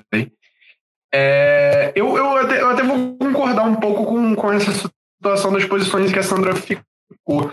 Eu acho que, assim, o jogo dela em Blue Islands é, é muito melhor que o jogo dela em Heroes of Zealand, né? Sem levar em conta todo o fator júri, FTC, jury management, tudo, todas essas coisas. É, e a Sandra, ela não é, é, ela não é quem é por conta da, da, das vitórias individuais dela. Ela é quem é por ela ter vencido duas vezes e por ela ter trazido uma, uma nova narrativa para Survivor, mostrando que tipo, você não precisa ser um game bot para você vencer, que é até a narrativa que a gente tem muito hoje em dia. É... Acho que ela merecia top 1 por ser a Sandra e por ser a winner, mas concordo se a gente for avaliar cada win individualmente dela, dela tá aqui nesse top 4, falando um pouquinho de Peel Island. Gosto muito de Peel Island, amo Peel Island de, de paixão, assim. Temporada muito boa, temporada muito good TV. E a Sandra entrega tudo que a gente quer, entrega é, muito entretenimento e muita. É, muito até jogo mesmo. Eu gosto muito da Sandra nessa temporada. É, e realmente aconteceu o que eu esperava. Eu esperava que poderia ter tombos de Sandra e Parvati por causa da guerra, que as pessoas saberiam, né? Sabem que elas são duas faves da nossa comunidade, e aí quem quer que a Sandra fique em primeira baixa a nota da Parvati, quem quer que a Parvati fique em primeira baixa da Sandra, e aí acaba que outras pessoas que não estão envolvidas nessa briga acabam ficando acima delas. É... Mas assim, cara, a Sandra, o personagem dela na temporada foi muito bom, porque ela era um, uma vilã numa aliança dos mocinhos, então era muito bom, eu amava. Porque ela era a aliança ali da Krista, do Rupert, da Lilian, que eram tipo mocinhos, super mocinhos, e ela era vilãzona, mas da aliança dos mocinhos. Então era uma, era uma, era uma situação muito engraçada, assim, muito diferente, muito gostosa de assistir, sabe? Então, isso, assim, era uma das coisas que eu mais amava nela, sabe? Ela tá numa aliança de mocinhos sendo vilã, sabe? Que, que ela fazia as sacanagens que ela queria. É... Ah, enfim, ela, era, ela é maravilhosa, gente. É... Ah, não sei mais o que falar. Ela é maravilhosa. Ela foi uma winner muito boa da temporada dela. Eu. É... Ela, o gameplay dela foi muito forte num, num sentido um pouco diferente de, de, de Heroes vs Villains. Eu não sei qual dos dois eu prefiro. Eu acho que eu teria que reassistir Pierce Island pra julgar novamente. Mas é isso, ela tá pagando pela rivalidade com a Parvati, né? Talvez a Parvati pague também. Eu não sei, acho que a Parvati não vai em primeiro, não. Talvez tenha outra pessoa. Vamos ver. Então, vamos, o pessoal comentou bastante aqui a posição da, da Sandra. Mas é isso, gente tinha que ter votado diferente se, se queria que a Sandra ficasse em primeiro. Mas 9,32 foi uma média bem alta, né? Assim, quase todo mundo deu uma nota positiva aí para Sandra. Lembrando que a gente fez aquele BGE que o pessoal tava pedindo de tirar 10% das piores notas 10% das melhores notas de todos os winners. Eu não sei se isso faz diferença ou não, mas a gente fez. Eu pedi para um, um, estatístico fazer o cálculo lá, porque eu não sabia fazer isso do Excel. Então tá aí a nota, 9,32 para Sandra.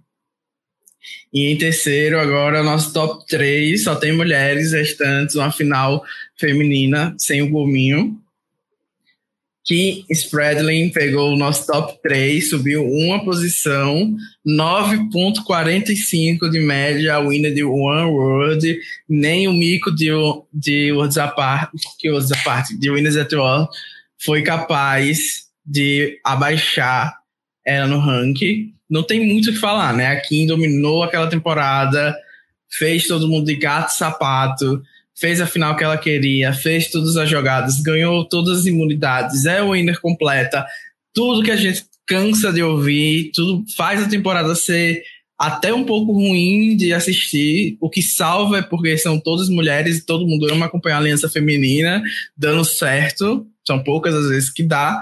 Então, assim, eu acho justo esse top 3 dela. Eu, particularmente, poderia colocar ela em uma posição acima, principalmente sabendo que tem a Parvati, a Ratinha, aí, ainda por vir, ou em segundo ou em primeiro. Qualquer uma das duas posições eu vou achar injusto, já dou um spoiler. Então, assim, 10 para Kim Spradlin. É, gente, não tem como, não tem como você não dar 10 para essas jogadoras de, de, de One World. Gente, ela foi perfeita, cara. Eu não sei se tem um jogo mais perfeito que o dela. É, se você analisar puramente gameplay, o dela foi o mais perfeito de todas as temporadas, eu acho. Porque ela em momento nenhum correu risco. Então ela soube jogar sem as pessoas perceberem tanto que ela estava dominando tudo. Que é a crítica que eu fiz pro Yu, por exemplo. Que é a crítica que eu fiz pro Tony em, em Kagayan. Então ela dominou tudo sem as outras pessoas perceberem que ela estava fazendo isso. Em, momento nenhum ela foi ameaçada, em momento nenhum as pessoas cogitaram votar nela. É, e, cara, ela era boa nos desafios, ela era boa no, no manejo de tribo, ela era boa no manejo de júri, ela foi boa em montar a aliança dela. E você montar e ter aliança feminina junta é muito difícil, ainda mais com as personalidades que tinham naquela aliança, Cat, Cristina, a, é, a Alicia, pessoas de personalidade forte que se chocavam e ela conseguia congregar todas essas pessoas em torno dela. Cara, ela foi muito foda. Não tem, não, não tem, eu não consigo pensar num defeito no jogo dela. Então, assim, se você pensar puramente como player de, de, da temporada, ela é nota 10. Talvez se você olhar é, como telespectador e analisar ela como uma participante, além de jogadora, talvez você pode falar que a personalidade dela poderia ser um pouco mais interessante, né? É, ela não é uma pessoa assim de personalidade forte que causa intrigas, que, né, que movimenta as coisas tanto. Mas é, talvez é o único ponto que poderia fazer as pessoas não darem 10 para ela. Mas como gameplay perfeita, não tem, não consigo pensar num defeito. É, a galera do chat tá concordando muito com a nossa análise do jogo perfeito da Kim, porém tem um comentário aqui que eu queria que até pode ser até o Rabone, né, que já vai falar comentasse o que ele acha. O Jairo comentou que a Kim é super valorizada demais. Ela só fez o básico em One World e só tinha acesso dessa temporada. Tô rindo do Rabolo saindo da frente do, do banner com comentário. Achei tudo. Vou falar, vou falar. É, não, concordo é, com o que o Juan falou e com o que o Jairo falou, assim, o meu termo entre os dois, mais com o Juan do que com o Jairo. Essa temporada era muito ruim, gente. muito ruim. Tinha muita gente muito, muito ruim nessa temporada, principalmente os homens dessa temporada. Eram péssimos, péssimos. Assim, e. Mas a só foi fazer um jogo dominante. E do mesmo jeito que eu acho que o, o Rob, né? Tava no podcast passado. O Rob não merecia a posição que ele, que ele, que ele ficou. Eu acho que a Kim também não merecia por, por conta de a temporada ser ruim e os jogadores serem ruins, sabe? Que independente da temporada de jogadores serem ruins, você pode fazer um jogo bom e, e assim, é, aqui, falando da Kim em específico, ela faz um jogo ótimo. Ah, dou muito mérito, principalmente para Sabrina e para Chelsea também, um pouco menos para Chelsea, mas dou muito mérito para Sabrina pelo, pelo, pelo que ela conseguiu fazer. Eu acho que a aliança das três é uma aliança muito forte. É, quero ver Chelsea e Sabrina de novo para ver assim, o que elas conseguem fazer sem a Kim. Se a Kim é tão dominante assim ou se realmente foi uma, uma aliança muito poderosa. E concordo assim, com a terceira posição da Kim, eu concordo. Talvez uma quinta colocação, colocaria ela ali, mas uh, colocaria ela na frente da Nathalie, com certeza. É isso, gente. vou só comentar, vou destacar um último comentário aqui do Guto falando que a Kim é uma das poucas ruínas, aí sou eu que tô adicionando, né? Mas ele começa que a, a Kim tem um jogo perfeito e simples, que é de conquistar as pessoas pelo amor e não pelo medo. Todo mundo amava e esse e esse amor cegou o cast inteiro. Perfeito. Eu acho que é muito isso, né? É, é um jogo até diferente em relação à dominação, que muita gente conquista por outros motivos. E eu acho que essa é uma diferença legal de ter sido destacada ali pelo Guto. Então vamos aí pro 2. Vocês acham que quem vai pegar o 2 e consequente 1? Um? Tem Parvati e tem Natalie. Ah. No meu coração é Parvati, mas eu acho que, que foi. Não, no segundo lugar seria a Natalie, né? Mas eu acho que o povo votou e colocou a Parvati em segundo e a Natalie em primeiro, injustamente, na minha opinião. É, eu também acho. Eu acho que vai ser a Parvati em segundo e a Natalie em primeiro, porque a Parvati vai sofrer aquela coisa da Sandra lá e vai acabar ficando embaixo. Se for a Parvati primeiro, os Parvati fãs estão juntos aqui comigo para comemorar, hein? tá, em segundo, então. Ah. Parvati. Subiu cinco posições, a gatinha subiu cinco posições, ficou com média 9,47, a winner de Micronésia. E assim, gente, eu acho que ela é a mais superestimada desse top 10 para mim. Ela, a Rata podia estar tá facilmente fora do top 10 dos winners. Primeiro que ela não deveria nem estar na temporada Micronésia. Eu acho que isso já depõe contra o, o, esse, essa posição que ela pegou. É, eu fiz questão de colocar a foto mais icônica de Micronésia aqui, porque ela foi carregada por todas as outras mulheres que fizeram a jogada para ela, basicamente, e a produção ainda teve a pachorra de querer vender pra gente que foi ela que estava ali dominando e conquistando a temporada. Então, assim, para mim, se a Rata não devia nem estar na temporada, obviamente ela não devia estar no top 2 aqui. Os fãs forçaram demais a barra para que ela pegasse esse top, deram zero para todos os outros winners. A gente sabe que vocês fizeram o complô e eu estou aqui para detonar a Parvati com certeza. Estou esperando os argumentos de Juan e Rabone para defender essa posição e essas cinco posições que ela subiu nesse ranking. Não Carisma. falei nem do mito de Winners at porque eu tô bondoso hoje. Carisma, o que mais você quer? É... Muita coisa. É... Qualidade para Parvati é o que não falta, né? Mas falando sério, assim, eu acho que o, o, o fato dela que ela não deveria nem ter retornado em Micronesia e ela ter ganhado com, com um jogo tão bom é, é só acrescenta no currículo dela. É, concordo que, tal qual falei da Kim, a Siri e a Amanda, é, elas ajudam muito a Parvati ter o jogo que ela tem. A, a Natalie também, desculpa, né? Esqueci da Natalie Bolton. É, elas três ajudam muito a Parvati ter o jogo que ela tem, mas tem um jogo pior, na minha opinião, que o da Siri. Assim, nas quatro, eu colocaria só a Siri na frente da Parvati. Pra mim, é, ela tá entre os dois melhores jogos. Dessa, é o segundo melhor jogo dessa temporada. Mas mesmo assim é um jogo muito dominante e um jogo muito bom de se assistir.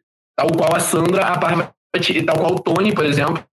A Parvati, ela entrega o que a gente quer ver, ela entrega, ela é good TV, ela é estratégica, ela é social para caralho.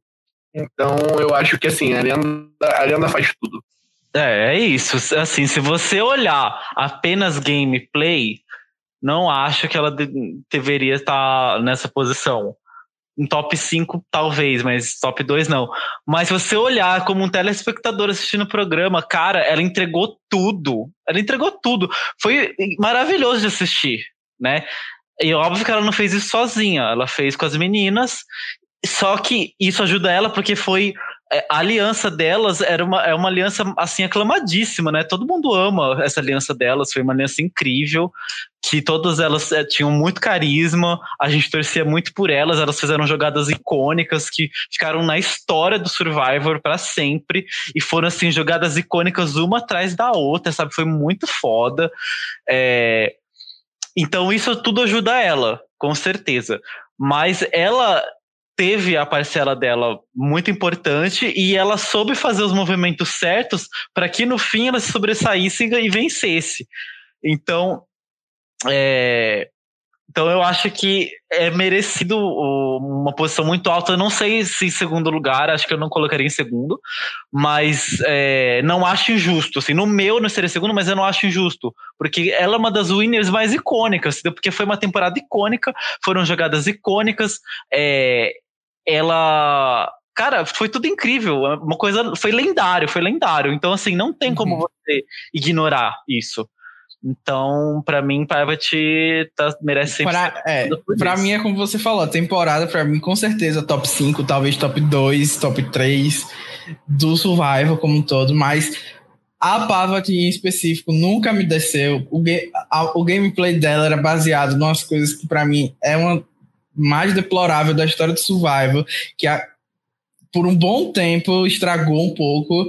As, todas as mulheres que tinham que entrar no programa tinham que seguir o perfil da Pavat, fazer aquela coisa do flerte. Para mim é um dos jogos mais deploráveis. Então, para mim, esse é o motivo da, da Pavat não merecer, fora todas a, rouba, a roubalheira que teve que rolar na temporada para ela ganhar. Ela pre precisou surgir de última hora, precisou que não fosse F3, enfim, rata. Tchau. E desculpa todo mundo aí que é fã da Pavat, mas não posso negar os meus princípios aqui nesse podcast apenas para agradar os fãs.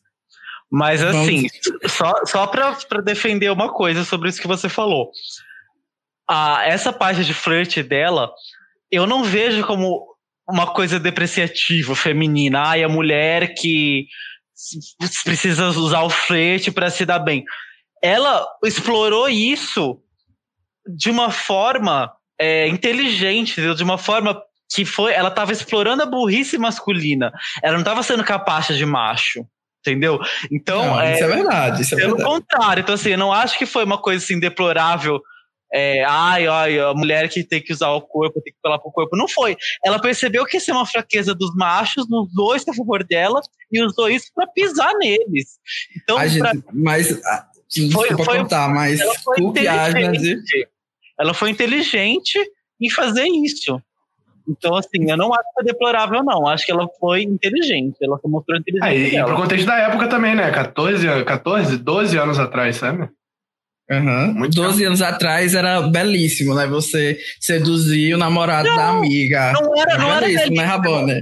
Amigo, não era, a, não era belíssimo. A Barbate inventou a talaricagem, gente. É que às vezes, amigo, é que às vezes, se ela fosse uma mulher é, decidida e forte, que não liga, que não. Mas não eu acho que ela é, sabe? Ela, sim, só que se ela se mostrasse assim para os homens, ela ia ter sido eliminada, entendeu? Ela foi muito esperta em conquistar os homens pelo flerte, falou assim, ah, ó, eu sou aqui, entendeu? Ela foi muito esperta em se mostrar como ela precisava se mostrar para eles caírem na dela, entendeu? Então eu não acho que Sim. foi depreciativo, não. Ela foi muito inteligente, ela soube usar as armas que ela precisava usar. É, o que eu não gosto mesmo é a produção forçando a barra e depois todo mundo que entra tem que. Eles faziam cast para ter uma Pavat, até hoje tem as Pavat 5.0, 10.0. Então, assim, o legado da Pavat é um legado que não me agrada muito, porque acaba tirando as vagas de outros perfis que seriam interessantes no programa, porque as meninas que entram não têm a capacidade que ela teve, eu dou o braço a torcer, de utilizar isso de forma como o Juan pontuou aqui, né? Então vamos seguir, que já está com quase duas horas de podcast, o Juan tem que acordar daqui a pouco. Para a Natalie, que continuou sendo a rainha desse ranking. Ela era a primeira colocada na, no ano passado e continuou com o número um, mesmo depois de Winners at Was, tendo sido o FB do jogo, né? Tudo bem que voltou depois. E com isso, ela é realmente, eu acho que nunca vão conseguir tirar ela desse número um, porque uhum. é aquilo, né? A pessoa gosta da Parvati, não gosta de outra winner, mas gosta da Natalie também. Gosta da Sandra, não gosta da Parvati, mas gosta da Natalie. Então, quando bate a média, ela sempre fica. E eu acho assim, ok, não, se comparado, a gente for analisar friamente com os outros winners que a gente tem no top 10, talvez não tenha sido o jogo mais imponente, mas é uma storyline muito legal de acompanhar de San Juan del Sul, da vingança dos ami do amigo dela, do Jeremy, é uma winner, winner representativa, né? E tem umas jogadas bem lendárias é, que a gente.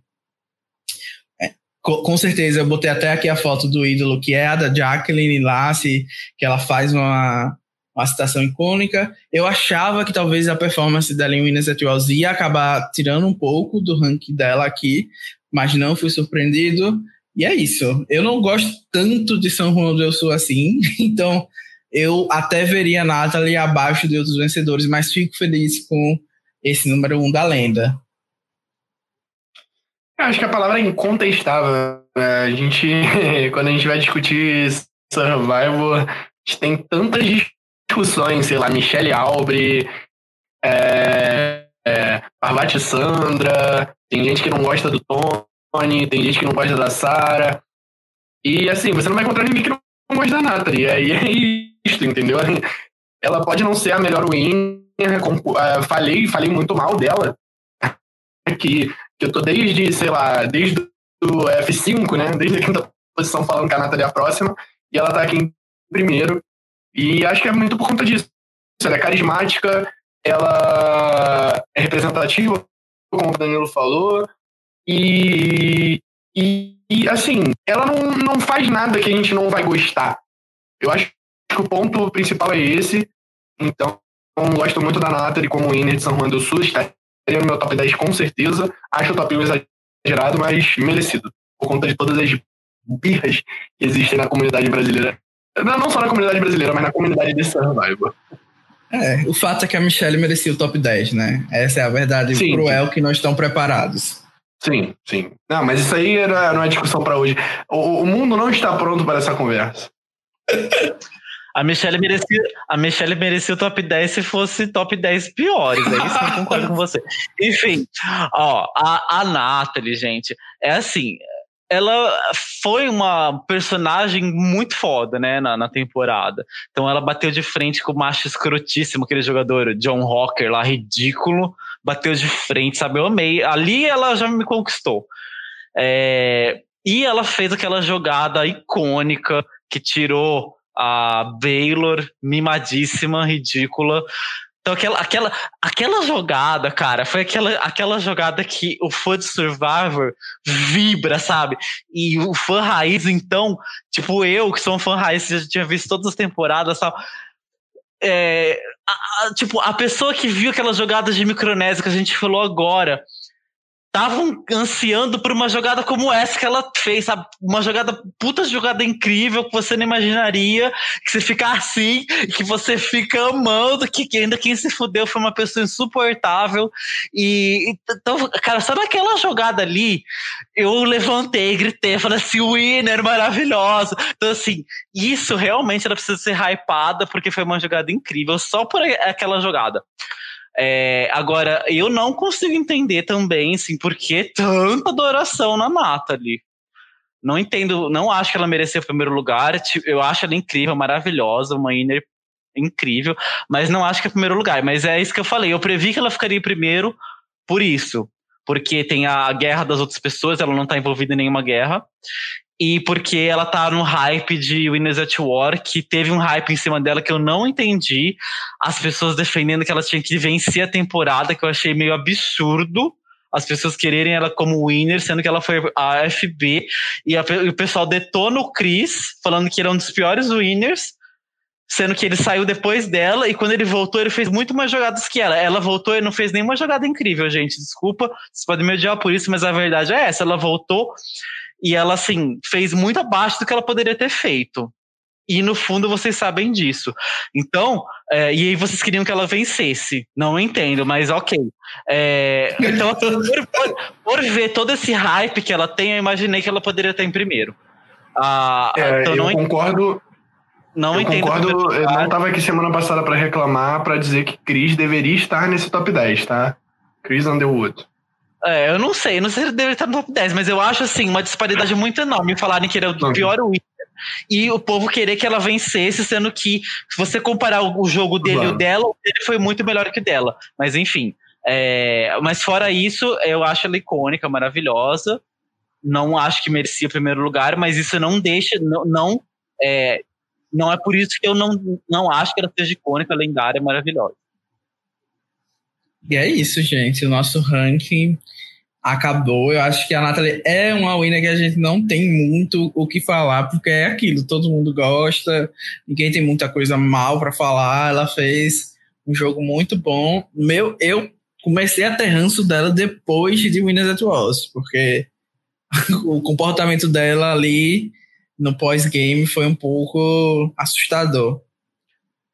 Porém, nada disso é, conta né, para a nossa análise. Então, eu espero que todo mundo tenha gostado de acompanhar esse top. Depois eu vou fazer atualizar lá o post. Não vai ser hoje, não vai ser amanhã, vai ser quando eu puder. É, muito obrigado a Rabone e ao Juan por estarem aqui com a gente, comentando. A todos os, o pessoal do chat, vou mandar um beijo aqui para os últimos que apareceram é, na minha aba de comentários, mas se você mandou antes, sinta-se agradecido também. Então, um beijo para o Samuel, para o Dilson, para o Guto, para o Jairo, para o Marcelo, para o Tiago Faustino, para o Jean, que comentou bastante. E é isso. Gabriel, o Marcos Gouveia, os fãs da Pavati que espumaram bastante. E é isso. Vocês têm alguma coisa para falar? Querem mandar um beijo, se despedir? Destaca esse último comentário aí, Danilo. Do Jair.